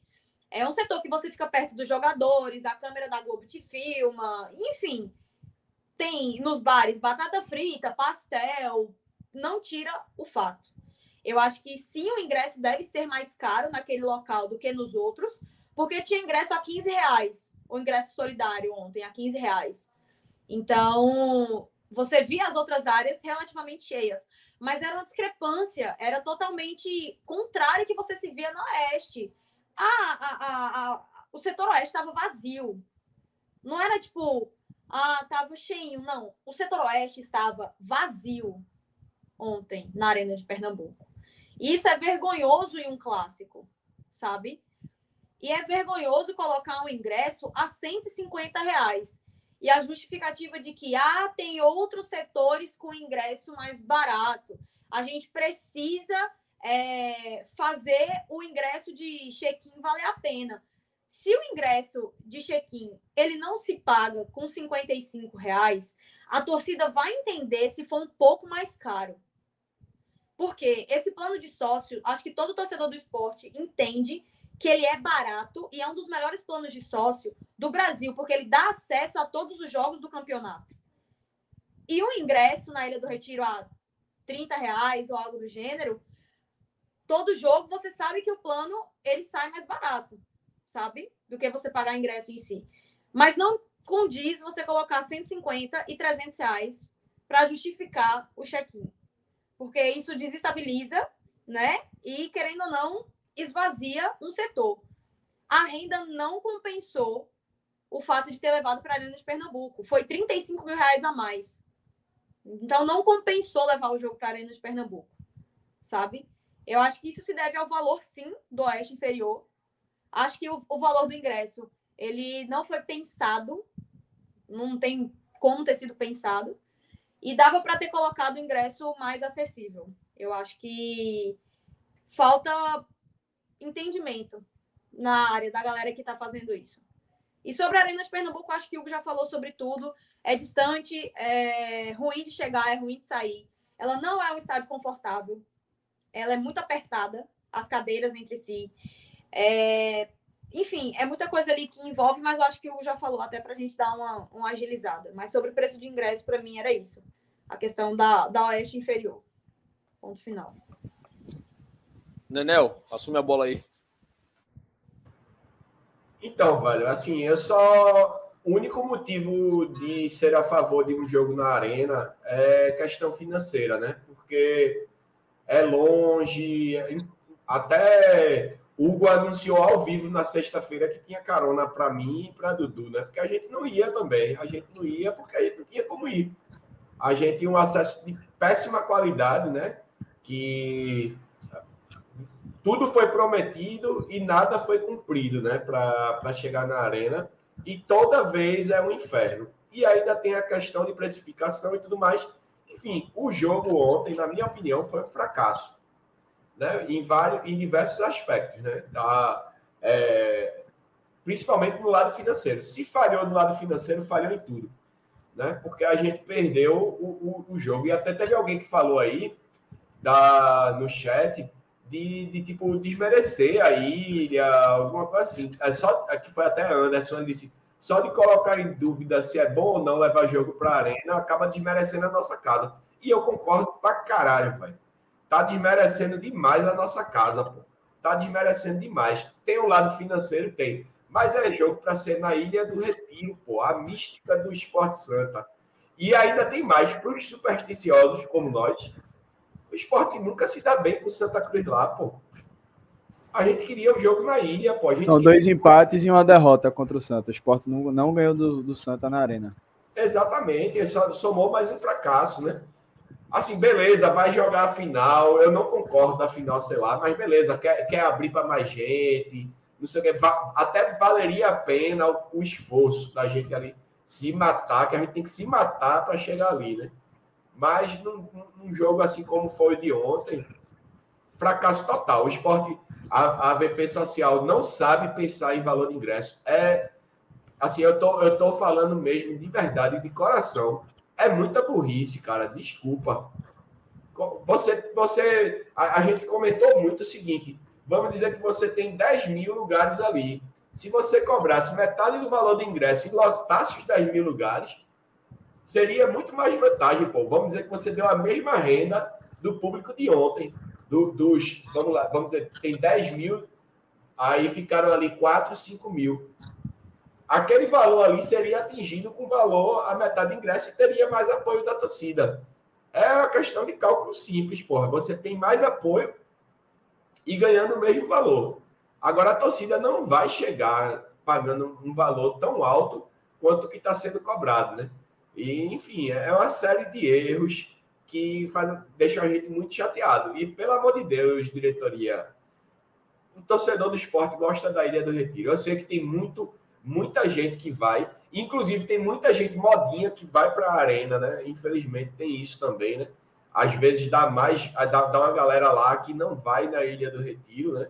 Que prefere aquele, aquele conforto, né? Aquele que eu não, não, não chamo aqui de conforto, eu acho legal a estrutura da arena. Tipo, é fácil o cara ir no bar, é fácil o cara ir pro banheiro e voltar para o seu lugar. Mas não. Para mim, não é razoável ir para lá, porque todo o esforço que você faz, todos os problemas que você tem, eles anulam esse conforto, né? Eu prefiro ir para a ilha ali, tomar meu sol ali, me, me fuder naquele concreto preto quente ali e a gente tá tirando onda. Eu, sinceramente, eu prefiro. A gente se desloca mais fácil e é a mística da nossa casa. A nossa casa é e sempre será a Ilha do Retiro. Ponto final. Eu quero ir para a Ilha do Retiro. Luquinhas, eu sei que tu é mais defensor da arena do que eu, por exemplo. Eu odeio aquele lugar. E em cima de. É porque o Luquinhas não foi ontem, né? Mas assim, sei que não faz tanta diferença, tu sabe como é. é eu acho que isso que o falou é muito importante. Você vê que. Eu não falei da parte da precificação dessas coisas, só no, do equipamento mesmo. Não sei se hoje em dia é tão confortável a gente ir para arena, sabe? Porque, porra, um trânsito do caralho para ir, trânsito do caralho para voltar. Você tem que chegar. Que veja, se o trânsito é grande, você tem que chegar cedo. Então, se chega no estádio, ontem a gente chegou cedo pra cacete, o portão abria três e meia, a gente tava lá já. Três horas a gente chegou, meia hora lá de fora esperando o portão abrir. Aos arredores da arena não tem bar, não tem sombra. Você tem que ficar lá, em pé, no sol, esperando o cara abrir o portão pra você entrar e comer uma pipoca de 200 conto e refrigerante caro e tudo caro. Então, assim, se você bota na balança, talvez esse conforto de dentro do estádio, que é um conforto também que eu já acho que é outro top, mas assim, o que o Gil falou, porra, as cadeiras são, são pequenas, são apertadas, é superlotado alguns setores, porque a polícia ou a AK, não sei que a ordem de quem ali, fecha os cantinhos ali, então tem, sei lá, 300 lugares, 200 lugares, lugares que não são utilizados. Então vai ter 200 pessoas em pé vai ter em pele, vai ter confusão. Então, eu não sei se esse, essa ideia de conforto se também já compensa tanto, porque eu acho que hoje, para mim, sendo bem realista, o conforto da arena é o banheiro. Bem melhor do que o da ilha. Mas assim, eu chego na ilha mais rápido, saio da ilha mais rápido, eu fico na sombra, eu sento na sombra antes do jogo começar, eu posso comer espetinho, cachorro quente, amendoim. Óbvio tem coisa que não é do esporte, mas porra, tem fofão, tem a McDonald's, tem Carlitos, tem um Mineiro, tem tudo ali. Tem o conforto da arena, o conforto é só sentar na cadeira que é um pouquinho melhor do que o cimento, que eu também, para mim, não interessa ver o jogo em pé mesmo. Ontem eu vi o jogo praticamente todo em pé, então, cadeira para quê? E o banheiro, aí sim, aí ponto para arena. Mas fora isso, sei não, se compensa nesse conforto, não, Luquinhas. Me convence, pela milésima vez. Não vou nem convencer, porque, assim, eu já defendi a arena de forma pontual justamente por, pela questão financeira. Mas eu até dei uma tweetada, não sei se foi hoje ou se foi ontem, acho que foi ontem, que até marquei o nosso digníssimo presidente Yuri Romão, que depois dos episódios de ontem, onde você tenta colocar um jogo para lá, para ter, uma renda maior, com um público maior e não funciona, quando você tem episódios tipo de Denis e deu no que deu, que tinha até uma, uma pessoa grávida, tinha uma, isso, isso, é, isso é muito grave. Tinha uma mulher que estava grávida na, na no elevador. E Denis até brincou que fez uma amizade com ela. É, tinha que fazer, né? Quatro horas preso com a, com a pessoa dentro do elevador, você tem que tentar se distrair de alguma forma, conversar. Parece que tinha uma criancinha também, se eu não me engano, enfim. Então, a situação bem, bem complicada. E assim, você ir para jogo na arena, você perde o seu dia inteiro, velho. Você perde o dia inteiro, você se programa, você programa seu dia todinho para ir para arena e voltar da arena. Então, como como o Hugo falou aí, eu não sei se realmente vale a pena esse conforto que tanto falam. E eu já até parei de defender essa questão de mandar jogos para lá, nem de forma pontual mais. Manda na ilha, se, se adapta, se acostuma com os, os problemas que tem na ilha ou, ou não, enfim. E é isso. Dudu. Eita, Tó tá chorando aí, né, Dudu? Fala. passa, passa pra Gil, passa próximo, pra Gil. Passa pro próximo, passa, passa pra Gil, vai Gil, vai Gil. Não, próximo tema, já falei já. Dudu, você quer falar ainda? Você acha que Tó deixa?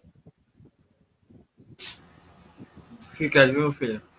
Sim, sobre a arena, né? A arena ontem eu até fiquei meio. Não vai dar certo, não. A Bota ele no questão, colo, pô, bota ele no colo. com a questão estrutural, vem cá, Tom. Com a questão. com a questão estrutural. Ô, Tom, quem tá falando sou eu. Foi pior, velho. Com a questão- com a questão estrutural mesmo, a parte da- externa, o teto da, da o teto da arena sujo, os telão sem acender, é, o- a estrutura em si dela tá não sei se tá faltando investimento ou manutenção, sei lá porra é, mas tá meio decadente mesmo. Mas a, a arena é um lugar que eu gosto de ir, porque eu vou muito pelo conforto, o, o conforto, o conforto que vocês estavam falando aí. Mas para mim, a questão do, do sentar, da, do entorno dela, aquela parte interna dela, ali os bastidores, né? Eu acho legal, eu gosto. E ontem a gente teve sorte de conseguir chegar e sair com certa facilidade, né? Mas. Porra, desculpa, eu tô desfocado por causa do cachorro aqui. O bicho tá apanhando. Ô, Dudu, deixa eu só então complementar para a gente passar para o caso de Juba e, e encerrar a live. Falar que mais uma vez, cenas de famílias, amigos, rubro-negros e tricolores foram vistas ao redor da arena. Tinha muito tricolor entre os rubro-negros e, enfim, não foram vistas cenas aos arredores do estádio de confusão. Não vi cenas para a torcida do Santa sair que foram, que foram complicadas, nem para entrar também. Não vi confusão de, enfim, só durante o jogo a torcida do Santa que estava no Neo Superior estava atacando coisa na do esporte. Isso acontece em outros jogos também, acho que todos os jogos rivais isso acontece. É errado, mas acontece. E as brigas que foram vistas foram a 30 quilômetros de distância da Arena de Pernambuco, o que comprova mais uma vez que brigas de torcidas organizadas não tem a ver com torcida no estádio, entendeu? Briga de torcida organizada é um problema social, é um problema público. Briga de torcida organizada não tem absolutamente nada a ver com duas torcidas no estádio. Porque brigaram durante a pandemia, onde nem público tinha, brigaram quando era torcida única também. Então, com torcida visitante, com torcida mandante, não vai mudar. Isso é um problema social. Era só isso que eu queria complementar. Pode passar aí para o próximo assunto. Boa, boa. É, dá mais aquela, aquela blogueirada rapidinho pra galera. Galera, curte, se inscreve. A live tá massa hoje também. A gente tá chegando no final já já. É, tá faltando um pouco para bater quantos? 1.200, é? Eu nunca sei. 1.200 inscritos. A gente bateu recentemente 1.800. Boa, Então, Faltam seis pessoas aí na audiência. ó. tem 81 assistindo ao vivo agora. Não é Pessoal, possível que não esteja seis, né? no- Oi? Não é possível que dessa 81 aí, todas sejam inscritas, né? Tem umas seis aí que não são. né? Exato. Sempre tem um ou outro que não é inscrito. Então, inscrevam-se aqui no nosso canal do YouTube, que é muito importante pra gente. Deixem um like aqui na live também. Só tem 85 likes. Pra você que tá assistindo não deu like, pô, só clica no botãozinho. Inscreva-se aqui no nosso canal do YouTube, ative o sininho das notificações pra você não perder nada também. E nos sigam nas redes sociais, que é arroba Vozes da Bancada Underline, no Instagram e no Twitter, que lá a gente é muito mais ativo. E é isso. É isso. Vamos rapidinho falar de Juba, que foi para fechar com chave de ouro o dia de ontem, né? Que sai do estádio puto, não sei o quê. Aí entra no carro, Juba tá no Bahia. Como assim, porra? O cara tava jogando agora, cagando o campo aqui, inclusive, e tá no Bahia. Digo, tá no Bahia. Digo, porra.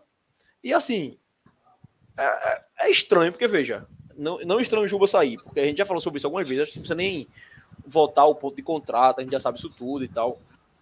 Mas o GE divulgou que Juba tinha assinado o pré-contrato com o Bahia. E depois o próprio GE falou que o empresário de Juba ligou pro GE, entrou em contato, sei lá, negou a informação. E o GE disse, eu mantenho. Então, assim, eu achei do caralho isso, velho. O GE diz, ó, Juba assinou pré-contrato, irmão. Aí o empresário de Juba diz, meu irmão, assinou não. Aí o GE publica, olha, o empresário de Juba disse que ele não assinou, mas eu tô dizendo que ele assinou e assinou, doido. Caralho! Essa fonte Ó. aí, é, a fonte do GE deve ser a caneta de Juba, velho. Vamos lá. Eu tenho que, falar sobre isso, até por ser minha área. Eu comentei sobre isso com minha mãe. Eu falei, mãe, eu acho muito difícil o GE dar uma, uma, uma matéria por ser o GE, por ser a Globo, por ser o Globo Esporte, que não seja verdadeira. Isso, no mínimo, é o contato de alguém de dentro do Bahia, ou um contato de dentro do esporte que já mandou foto do contrato assinado, do pré-contrato assinado. E é óbvio que o empresário, sabendo que Juba ainda tem cinco meses, ou seis, cinco meses ou quatro de futebol no esporte, ele vai negar. E eu não duvido que o próprio Juba negue, não. Porque a gente sabe como o torcedor funciona. Eu tô vendo muita gente pedindo a cabeça de Juba já. Como se ele tivesse traído o esporte. Como se ele não fosse jogar esses meses que ele ainda tem obrigatoriedade de jogar por ter um contrato. O futebol, eu vou até ler um tweet meu. Eu coloquei assim: Juba saiu. Ponto final.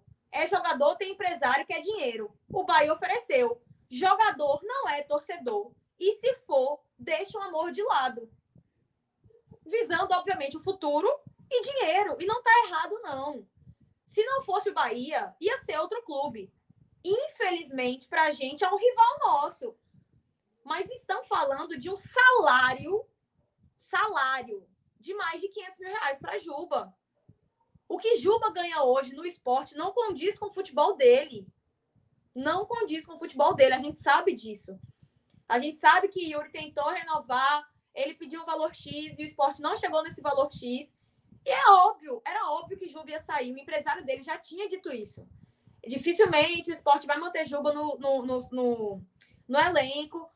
E o Bahia ofereceu o que ele queria, que era dinheiro. Isso não quer dizer que ele é mercenário, isso não quer dizer que ele está traindo o esporte, isso está dizendo que ele é profissional e que ele quer ir para um clube que está pagando mais e o que ele acha que é válido. Juba ainda tem quatro ou cinco meses de contrato. Vão queimar um jogador por achar que ele tem que ter amor ao esporte e botar o esporte na frente de tudo. O amor dele, se ele for torcedor mesmo, não vai pagar conta, não vai fazer ele evoluir. E ele quer isso. Tudo certo, velho. Tá tudo certo. Que ele honre a camisa do esporte enquanto ele for jogador do esporte.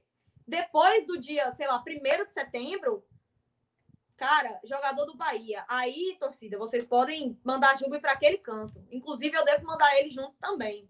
Mas enquanto ele for jogador do esporte, ele estiver honrando a camisa do esporte, acabou-se, velho. Se ele tivesse assinado pré-contrato pré -contrato com Flamengo, Palmeiras, Corinthians, para mim o sentimento ia ser o mesmo, velho. O mesmo. Para mim, ele teve a, a, a, Eu não sei nem usar a palavra. Mas ele foi jogador.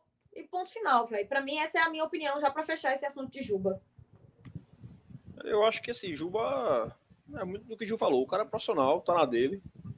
Eu só achei, eu só achei muito bizarro essa do cara tu negar, o empresário negar, e o GE dizer, ó, o empresário negou, mas eu tô dizendo que é, meu irmão. Eu achei do caralho isso, meu irmão. O famoso botou o pau na mesa, meu irmão. O GE é monstruoso. Os caras até comentaram aqui no. Que foi o GE do Rio, não foi? Acho que alguém comentou aqui, cadê? Ah, Anderson, acho, acho que é antes aqui. Extremamente apareceu o jornalista do Rio divulgando. Então, antes eu não sei se é estranho, sei lá, velho. Hoje em dia também, jornalismo é tão global, a parada é tão global que.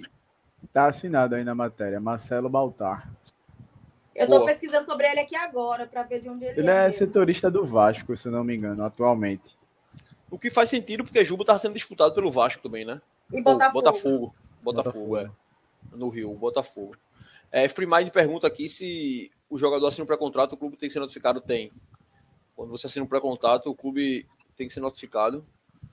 É, e o esporte parece que não foi, né? Pelo menos até o momento, parece que não, não houve isso. É, eu acho que o Juba não tá errado, não, em querer sair, não, assim, para receber mais e tal. Estresse nenhum, velho, nenhum. Mas aí é onde eu volto, e Gil falou, eu acho que o Nenel falou naquela hora também, eu queria ouvir Luquinhas e Dudu sobre isso. Que, porra, a torcida do esporte não pode agora querer tirar o Luciano Juba do time. A não ser que ele jogue, veja. Se Juba vai quarta-feira pro jogo, joga nada, aí joga no sábado, não joga porra nenhuma, aí na quarta não joga porra nenhuma, aí no domingo não joga porra nenhuma, aí é outra história, você tira porque ele tá mal. Agora, se realmente fechou com o Bahia, tá? Pré-contrato com o Bahia assinado, beleza. Você vai tirar Juba do time agora por isso. Juba hoje é o melhor jogador do esporte. E veja, eu, todo mundo aqui sabe, eu não sou o maior fã de Juba, não. Eu acho que Juba é o cara que tá bem, obviamente, tá bem, mas eu acho que Juba, ano passado ele foi bem pernambucano, foi bem nordestão, começou na Série B, depois ele morreu. Não, porque ano passado ele jogava com Jaderson, com Bill, eu sei. Mas ele não errava por causa de Jaderson e Bill, não. Ele errava chute de fora porque ele tava errando, ele errava passo porque ele tava errando mesmo. Ô, Ele teve uma fase. Fala, Nenel. Só para refrescar também a galera aí que tá, essa galerinha que tá criticando, criticando Juba aí, falando essas, essas leseiras aí, porra, para queimar o cara. Vamos lembrar de Maílson, porra, ano passado.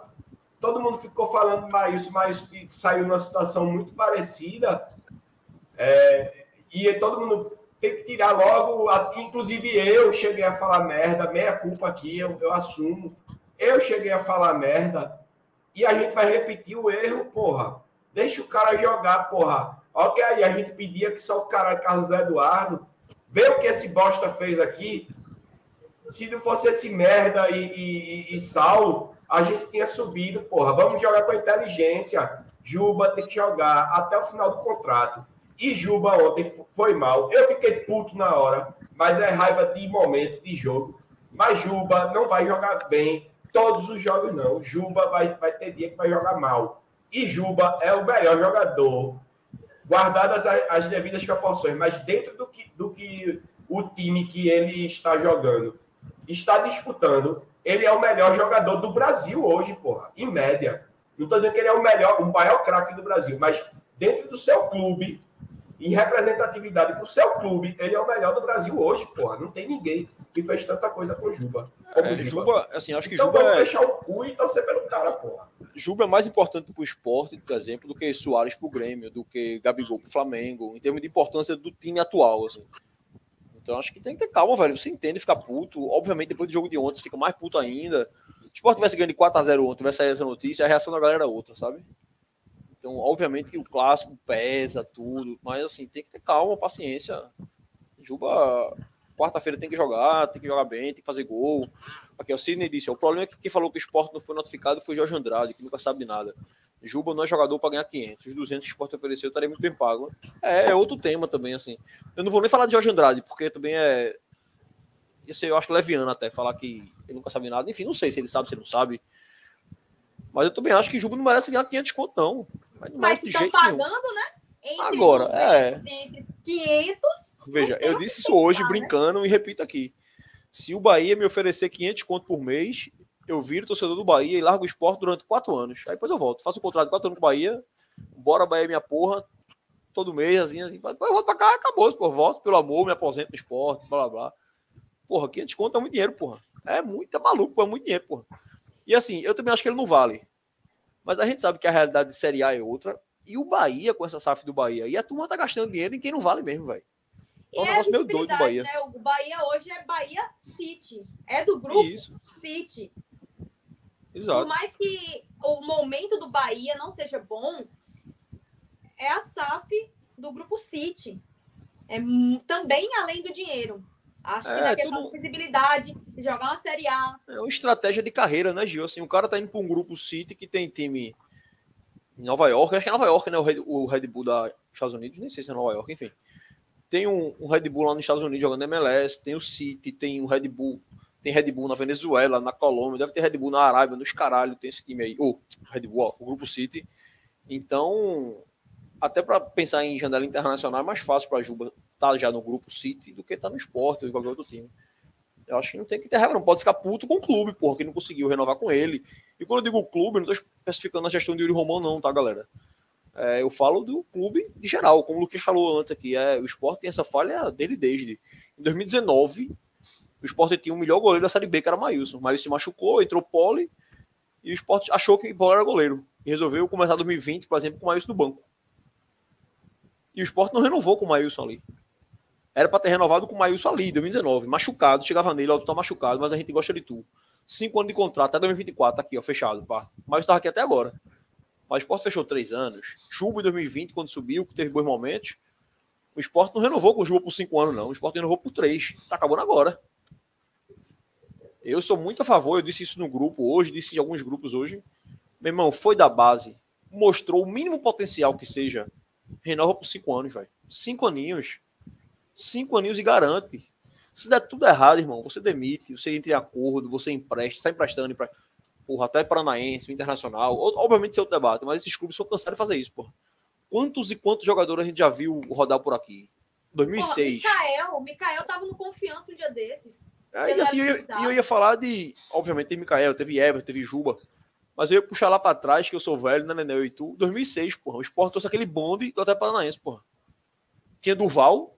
Mas ó, o Sport trouxe Anderson Aquino, que era uma eterna promessa do Atlético. Anderson Esporte- Equino. O Sport trouxe o Wellington. O Sport trouxe o Rodriguinho. O Sport trouxe Ticão. Naquele mesmo ano, ou um ano depois, sei lá, o Náutico trouxe aquele Wellington Tanque, que eu acho que também era do Atlético, era do Inter. Uma porra de um centroavante. Então, assim, você produz jogador demais, no seu time, no seu elenco só acaba em 30, velho. Empresta o resto, velho. Todo mundo com 5 anos de contrato sai emprestando. Porque se um estourar, você vende. E só precisa vender um ou dois para dar certo. O resto, não precisa não, velho. Se der dois, usando o exemplo do esporte agora, tá? Se o esporte renova com 5 anos, com aqueles 15 meninos da Copa São Paulo, só basta vender dois, pô. Se vender dois, já cobriu o custo que teve com todo mundo, mas três anos para frente. Então, a culpa de Juba tá saindo agora de graça não é dessa gestão, não. Ela tem culpa também? Tem, porra, porque não conseguiu renovar. Aí você também entra em muito mais assunto. Que, porra, o cara não conseguiu renovar, tá tentando desde fevereiro do ano passado que tenta renovar, mais de um ano. Mas quando você vê o lado do jogador, do empresário, porra, o empresário olha aqui, bicho, tem mais um ano de contrato só, porra. Porque o empresário não conta o contrato até agosto, tá? Então, em fevereiro do ano passado, o empresário olhou e fez, porra, só falta um ano de contrato. Porque quando for fevereiro, março de 2023, a gente já assina para contrato, velho. Então, tu só tem um ano de contrato para cumprir. Cumpre, não vamos renovar, não. Joga aí. E Juba jogou e se garantiu, jogou bem, em mérito do cara. Ontem eu dei um exemplo sobre isso na arquibancada. Pedro Raul, ele estava no Goiás ano passado, eu tive uma aula com um empresário de Pedro Raul recentemente. E o cara falou que chegou proposta da Arábia, chegou proposta da Europa, Pedro Raul, para ele sair do Goiás, e o cara não queria. O cara queria ele do Goiás. Queria assim, o cara ofereceu, ó, tinha essa proposta, eu acho válido, a grana é boa e tal. Mas Pedro Raul bateu no peito e disse: não, eu quero ficar no Goiás, eu vou fazer gol esse ano, porque meu sonho é jogar no grande time brasileiro, camisa 9. Bateu no peito, chamou a estabilidade, fez gol pra caralho, tá no Vasco. Tá mal. O problema é outra história. Mas ele quis ficar. Então acho que se Juba quisesse ficar no esporte, beleza. Liga, ó, vou jogar a Série B, vou subir o esporte, e ano que vem eu vou ganhar mais e vou escolher pra onde eu vou. Mas ele prefere sair agora e tudo bem, doido. O que não pode, Luquinhas, é a torcida do esporte botar toda a culpa em Romão, botar toda a culpa em Juba. Porque não tem um só culpado, é muito culpado, é muito, é muito problema. E eu acho que o menos culpado de tudo é Juba, pô. O cara tá querendo ganhar o dele. E, obviamente, desde que ele seja profissional, e ele tá sendo, nada mais justo do que jogar com ele até o final de agosto. E se ele tiver que sair em agosto, muito obrigado por tudo, valeu. Até mais, né, Luquinhas? Eu vou bem na linha que todo, todos vocês que vocês falaram aí, eu concordo. Não vou nem me estender para não ficar repetitivo. E assim, a partir do momento que você for Luquinhas, vaiar... rapidinho. Nenel, olha o comentário, Nenel. Anderson Aquino era o famoso dash com dois pés canhotos. Ou bicho pra rachute. Isso era um fila da puta ruim da porra. Era 20 milhões de dólares da época. Ah, Uma merda bom. dessa. Era uma vai. Luquinhas. É, então, assim, se a torcida do esporte, parte da torcida que está falando que vai vaiar Juba, que jogo na Ilha do Retiro vai jogar contra o jogador, saiba que você vai estar prejudicando o principal jogador do time hoje e, consequentemente, prejudicando o time que você torce. A gente sabe que o torcedor é movido de emoção, nesses momentos é difícil a gente pensar com a. Com a botar a cabeça profissional e ter a razão, né? Falando mais alto mas é apoiar os 11 que tiverem vestindo a camisa do esporte, velho.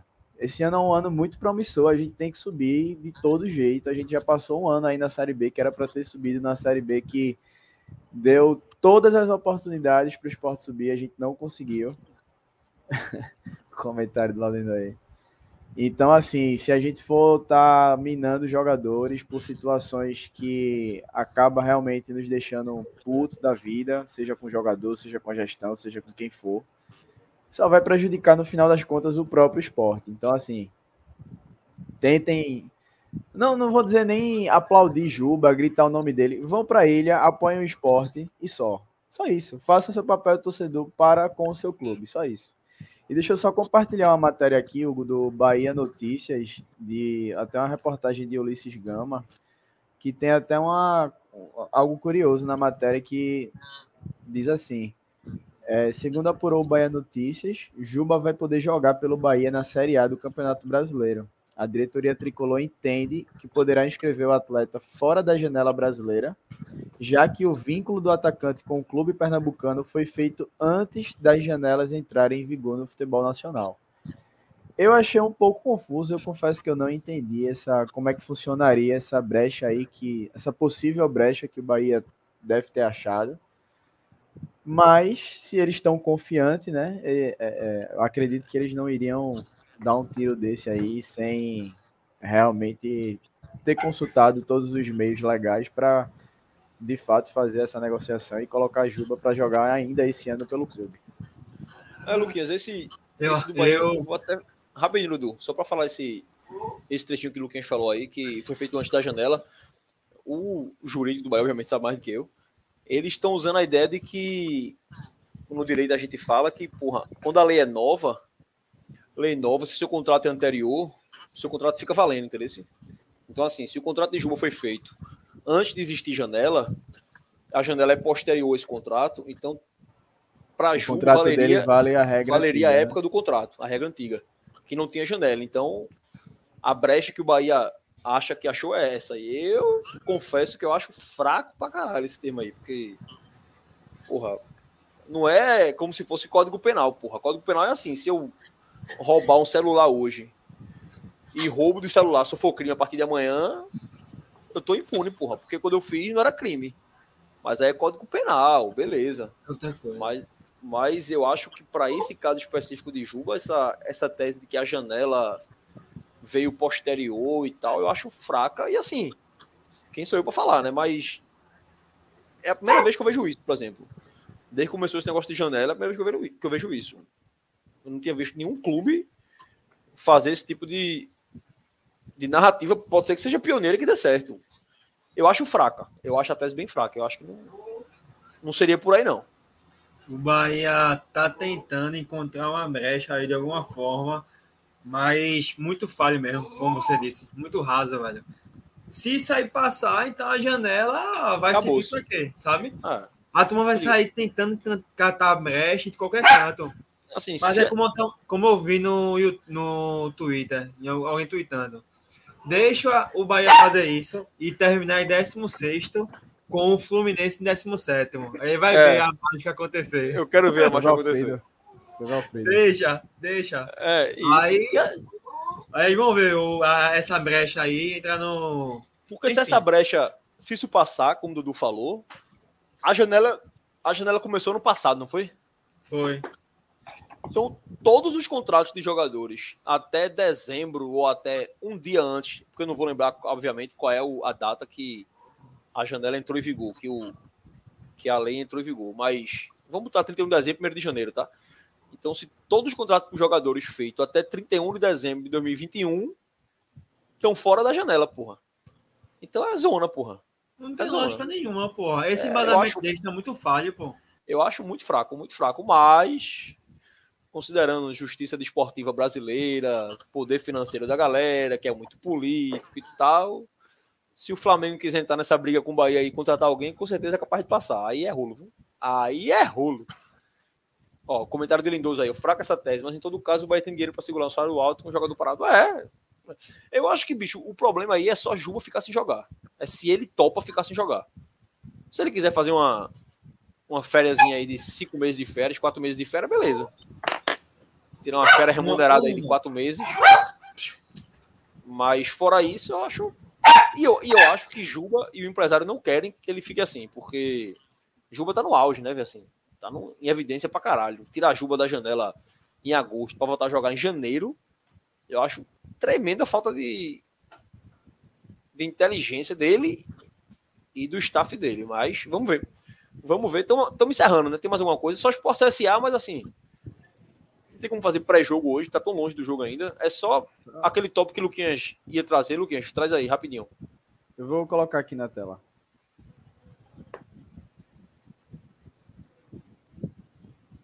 Mas pode ir enrolando enquanto eu coloco na tela. Ah, eu pensei que botar agora. Eu pensei que tava botando agora. É, o Sport CSA, que é quarta-feira. E assim, o CSA. Vai sair, Dudu. Vou, vou sair, velho. Eu tô com aqui, os cachorros estão Tá com apanhando. cachorro pra porra, né? Vai-te embora, vai. Aqui em cima de mim. Eu vou sair, viu? Vai-te embora, a gente se fala. Valeu, galera. Vai, Foi valeu. um prazer estar com vocês aqui. Estamos chegando a quase 1.200. Se inscreve aí, Falta galera. um, falta um. Falta um só. Vamos embora e na próxima, no próximo pós-jogo eu tô aqui de novo. Valeu, galera. Vamos Valeu, embora. abraço. Esporte é. É, esse quarta-feira Sport CSA é importante que o CSA ele tá fora da Copa do Brasil pelo Campeonato Alagoano. E na quinta-feira tem um jogo da Copa Lagoas. Não sei, se- não sei se o nome é esse, Copa Lagoas, enfim.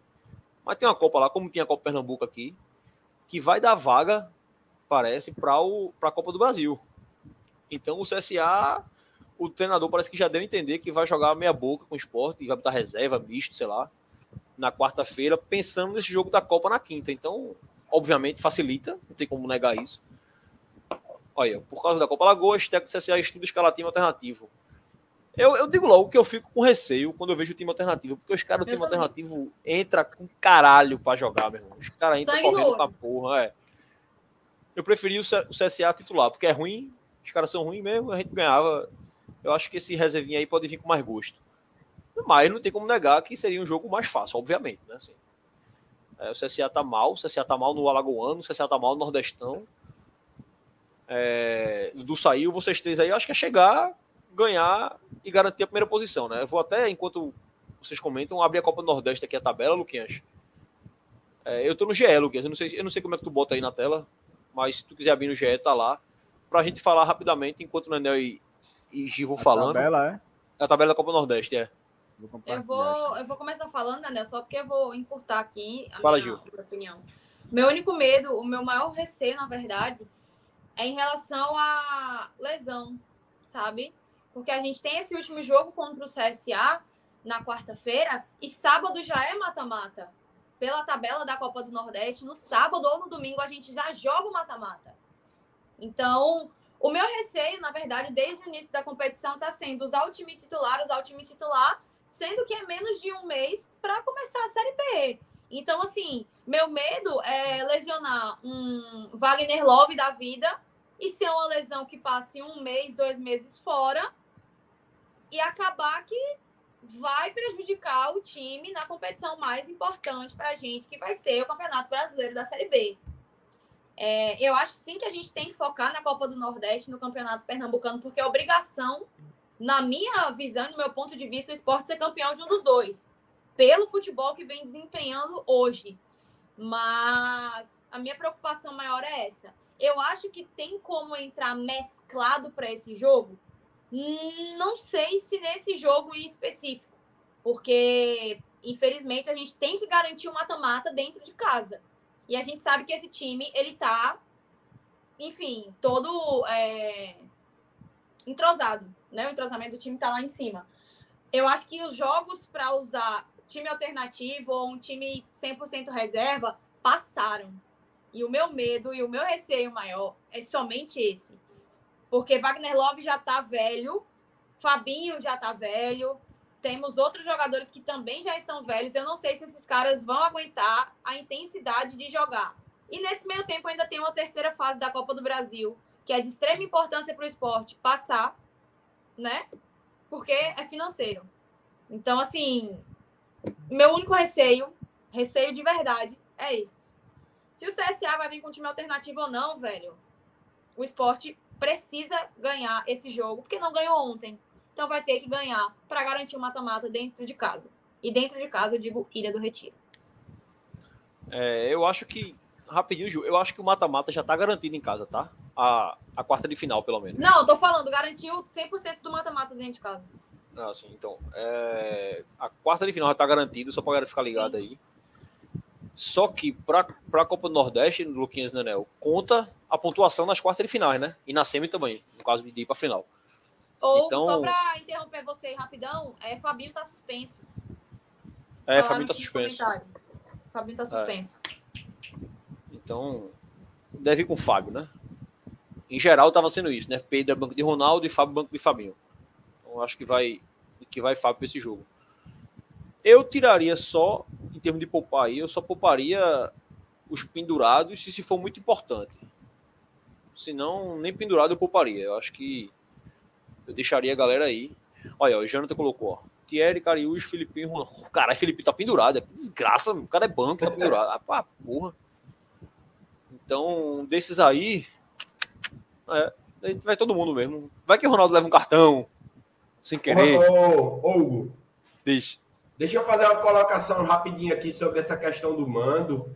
A possibilidade do esporte não jogar a semifinal também em casa é muito, mas muito remota, tá? Isso. Porque é o seguinte, o esporte hoje, ele, ele já está classificado pelo menos em segundo, né? Ele, ele já, tem, já tem um mando garantido das quartas, das quartas de final. Né? Ele pegando Ferroviário ou CRB, ambos estão três pontos atrás e ambos têm duas vitórias a menos.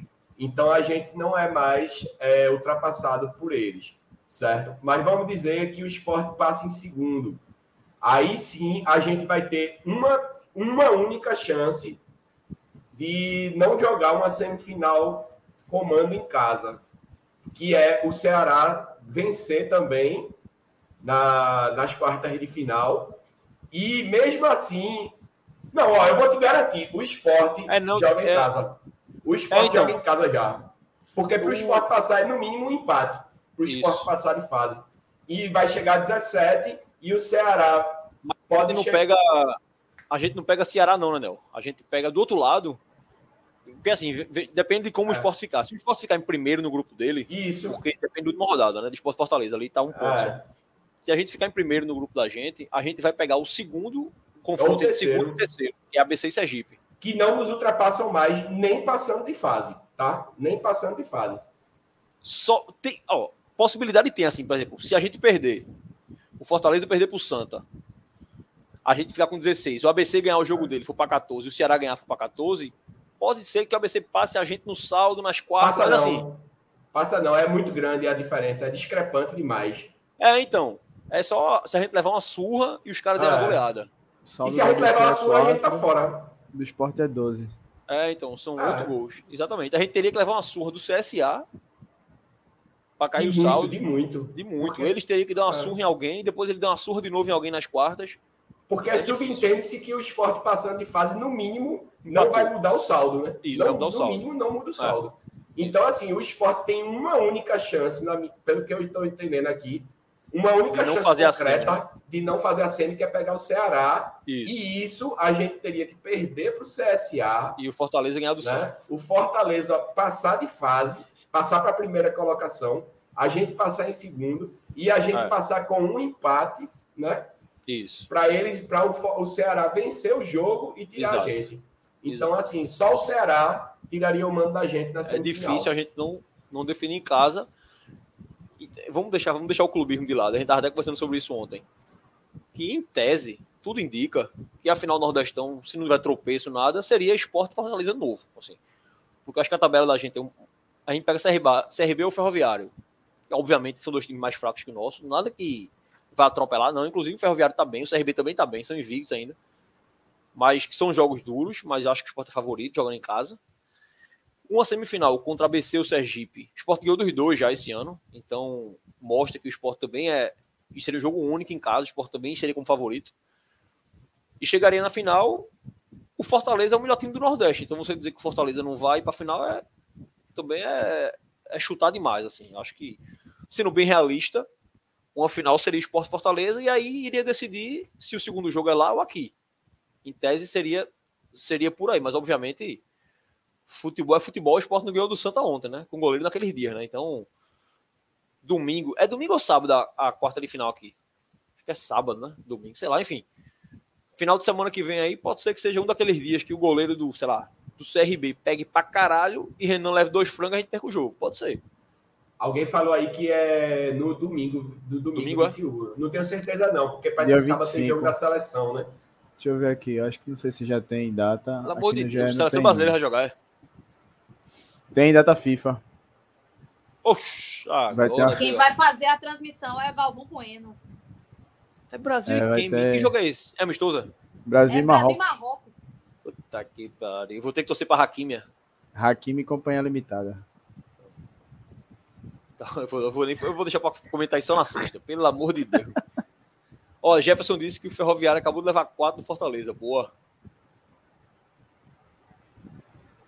Cadê? Aí tem outro comentário que eu vou botar aqui. Aqui o de Anderson. Antes aqui, eu vou deixar o sala carregando antes de pela TV. Sensacional a resenha de vocês. Gosto demais. Boa noite. E abraço, meu velho. Abraço. Valeu demais pela audiência até agora. Estamos encerrando, inclusive, né?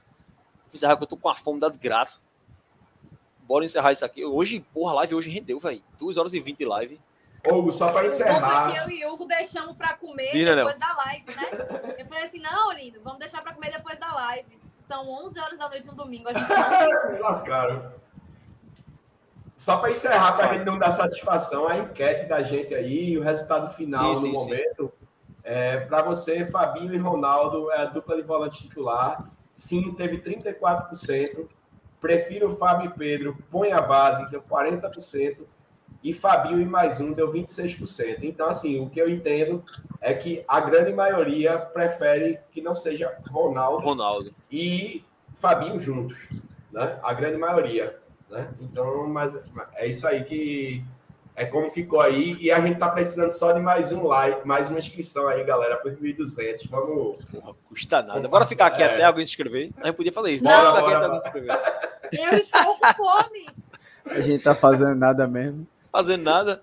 Aqui, ó, o Laudenor mandou um comentário aí, ó. Hugo, tu gosta de um argentino, Boca perdeu em casa pro time de Nicolás Watson. Pelo amor de Deus. Eita, porra. Laudenor é o cara que torce pra raiva negra no campeonato peruano, tá? Existe não, pô. Agora, aí eu confesso, eu vi, encontrei Laudenor na. Eu fui nadar. Acho que quinta-feira eu fui nadar. 1.200. Obrigada, galera. Tá, Boa. Pô, acabou a live aí, tchau, fui, falou. Não vai ver. Eu fui nadar quinta-feira, eu fui a sexta, sei lá. Aí encontrei Laudenor. Encontrei Laudenor lá. Tava Laudenor e o filho dele. Porra, quando a gente falava de Ronaldo, o filho de Laudenor brilhava os olhos, porra. O Pirra é fanzaço de Ronaldo. Oh. Craque demais, entende mais de bola do que o pai. Porque Laudenor Isso é sério, é? Não, mas o, boy, mas o boy deu um sorrisinho. Isso que eu falei de Ronaldo, o boy deu um sorrisinho, deu um sorrisinho, deu um sorrisinho. Laudenor não ia criar o filho dele desse jeito, não. Laudenor errou. Mas errou errando em quem, Laudenor? Errou, errou, errou. Foi foda, foi foda. mas, galera, estamos chegando no final. Luquinhas falou, quarta-feira já tem Esporte CSA.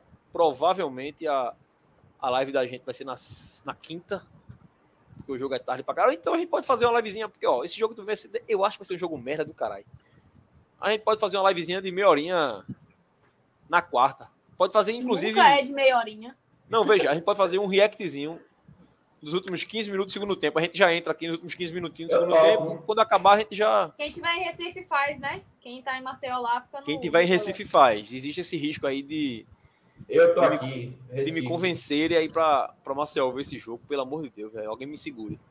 Ele fala como se ele estivesse achando ruim, sendo que todo mundo aqui que conhece o Hugo sabe que ele tá se coçando pra ir pra Marcel. Jamais. Cara, acho que engana alguém ainda. Em eu, pleno março de 2023. Ô, Jefferson, boa, meu velho. Boa. Semana vai ter, vai ter live, vai ter live. E sábadozinho tem Leãozinho de novo, quarta de finais em Recife. Sábado não, domingo, né?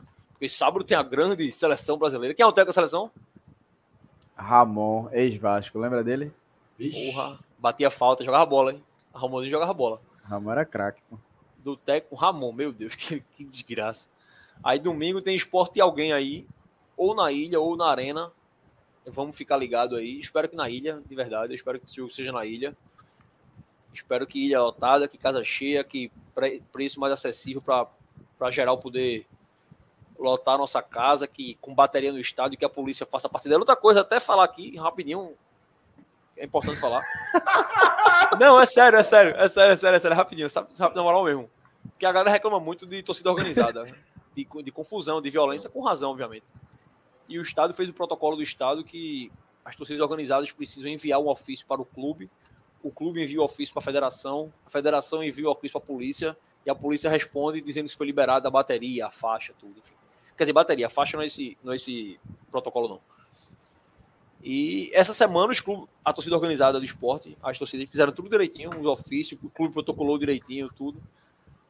Mas, como a polícia é a polícia, é uma raça que eu. né? A polícia respondeu. Olha. Não, todo respeito à instituição Polícia Militar, só gente inteligente lá dentro.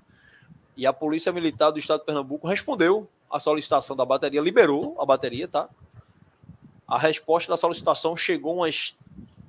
Eu acho que eram umas 3h20. A gente estava no estacionamento da Arena Pernambuco quando chegou a resposta. Ó, vai ter bateria. Ah, beleza, valeu. Agora? Tá me avisando agora que vai ter bateria? Porque pelo protocolo, a torcida precisa, a cada três instrumentos, levar um segurança, né?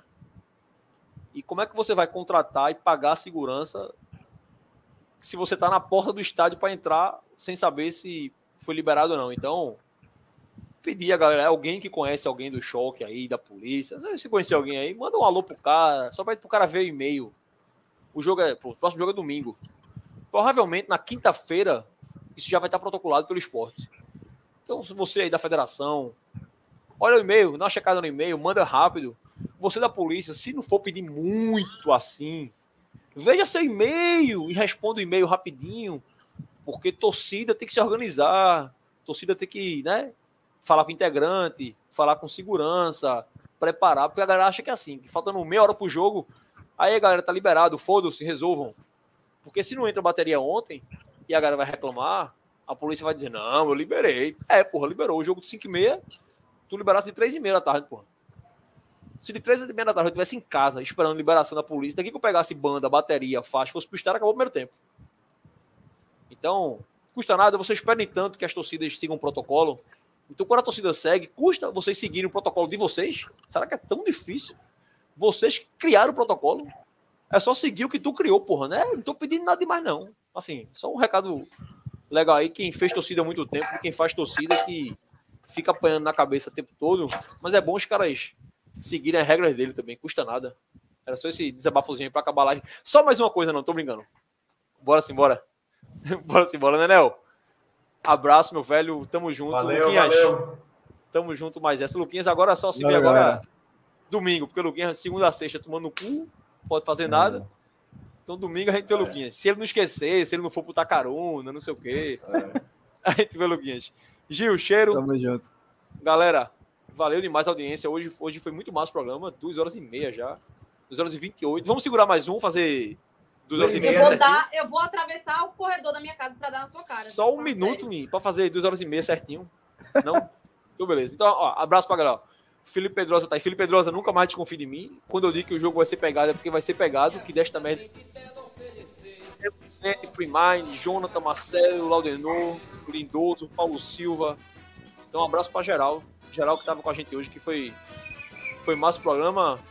Paciência com Juba, paciência com o Leãozinho. Vamos cobrar o que tem que ser cobrado, vamos criticar o que tem que ser criticado, vamos elogiar quando precisar ser elogiado. É assim que a gente faz um esporte, um esporte melhor. Chico, eu tô de hater ter hoje, mas Chico, não chuta de fora da área, Chico. Chico, não dá lançamento, Chico. Quando o zagueiro estiver passando, Chico, atacante passando no fim de jogo, voadora, Chico, pescoço pra baixo, a canela, vai no cara e ó, quebra. Não tem problema nenhum. Seguiu isso, o resto faz direitinho, beleza? Galera, abraço, até quarta ou quinta. A gente avisa por aí. Beijão. Caralho, Sport Chat, porra. Esporte Chat, aqui, ó. É o Esporte Chat, porra. Abraço.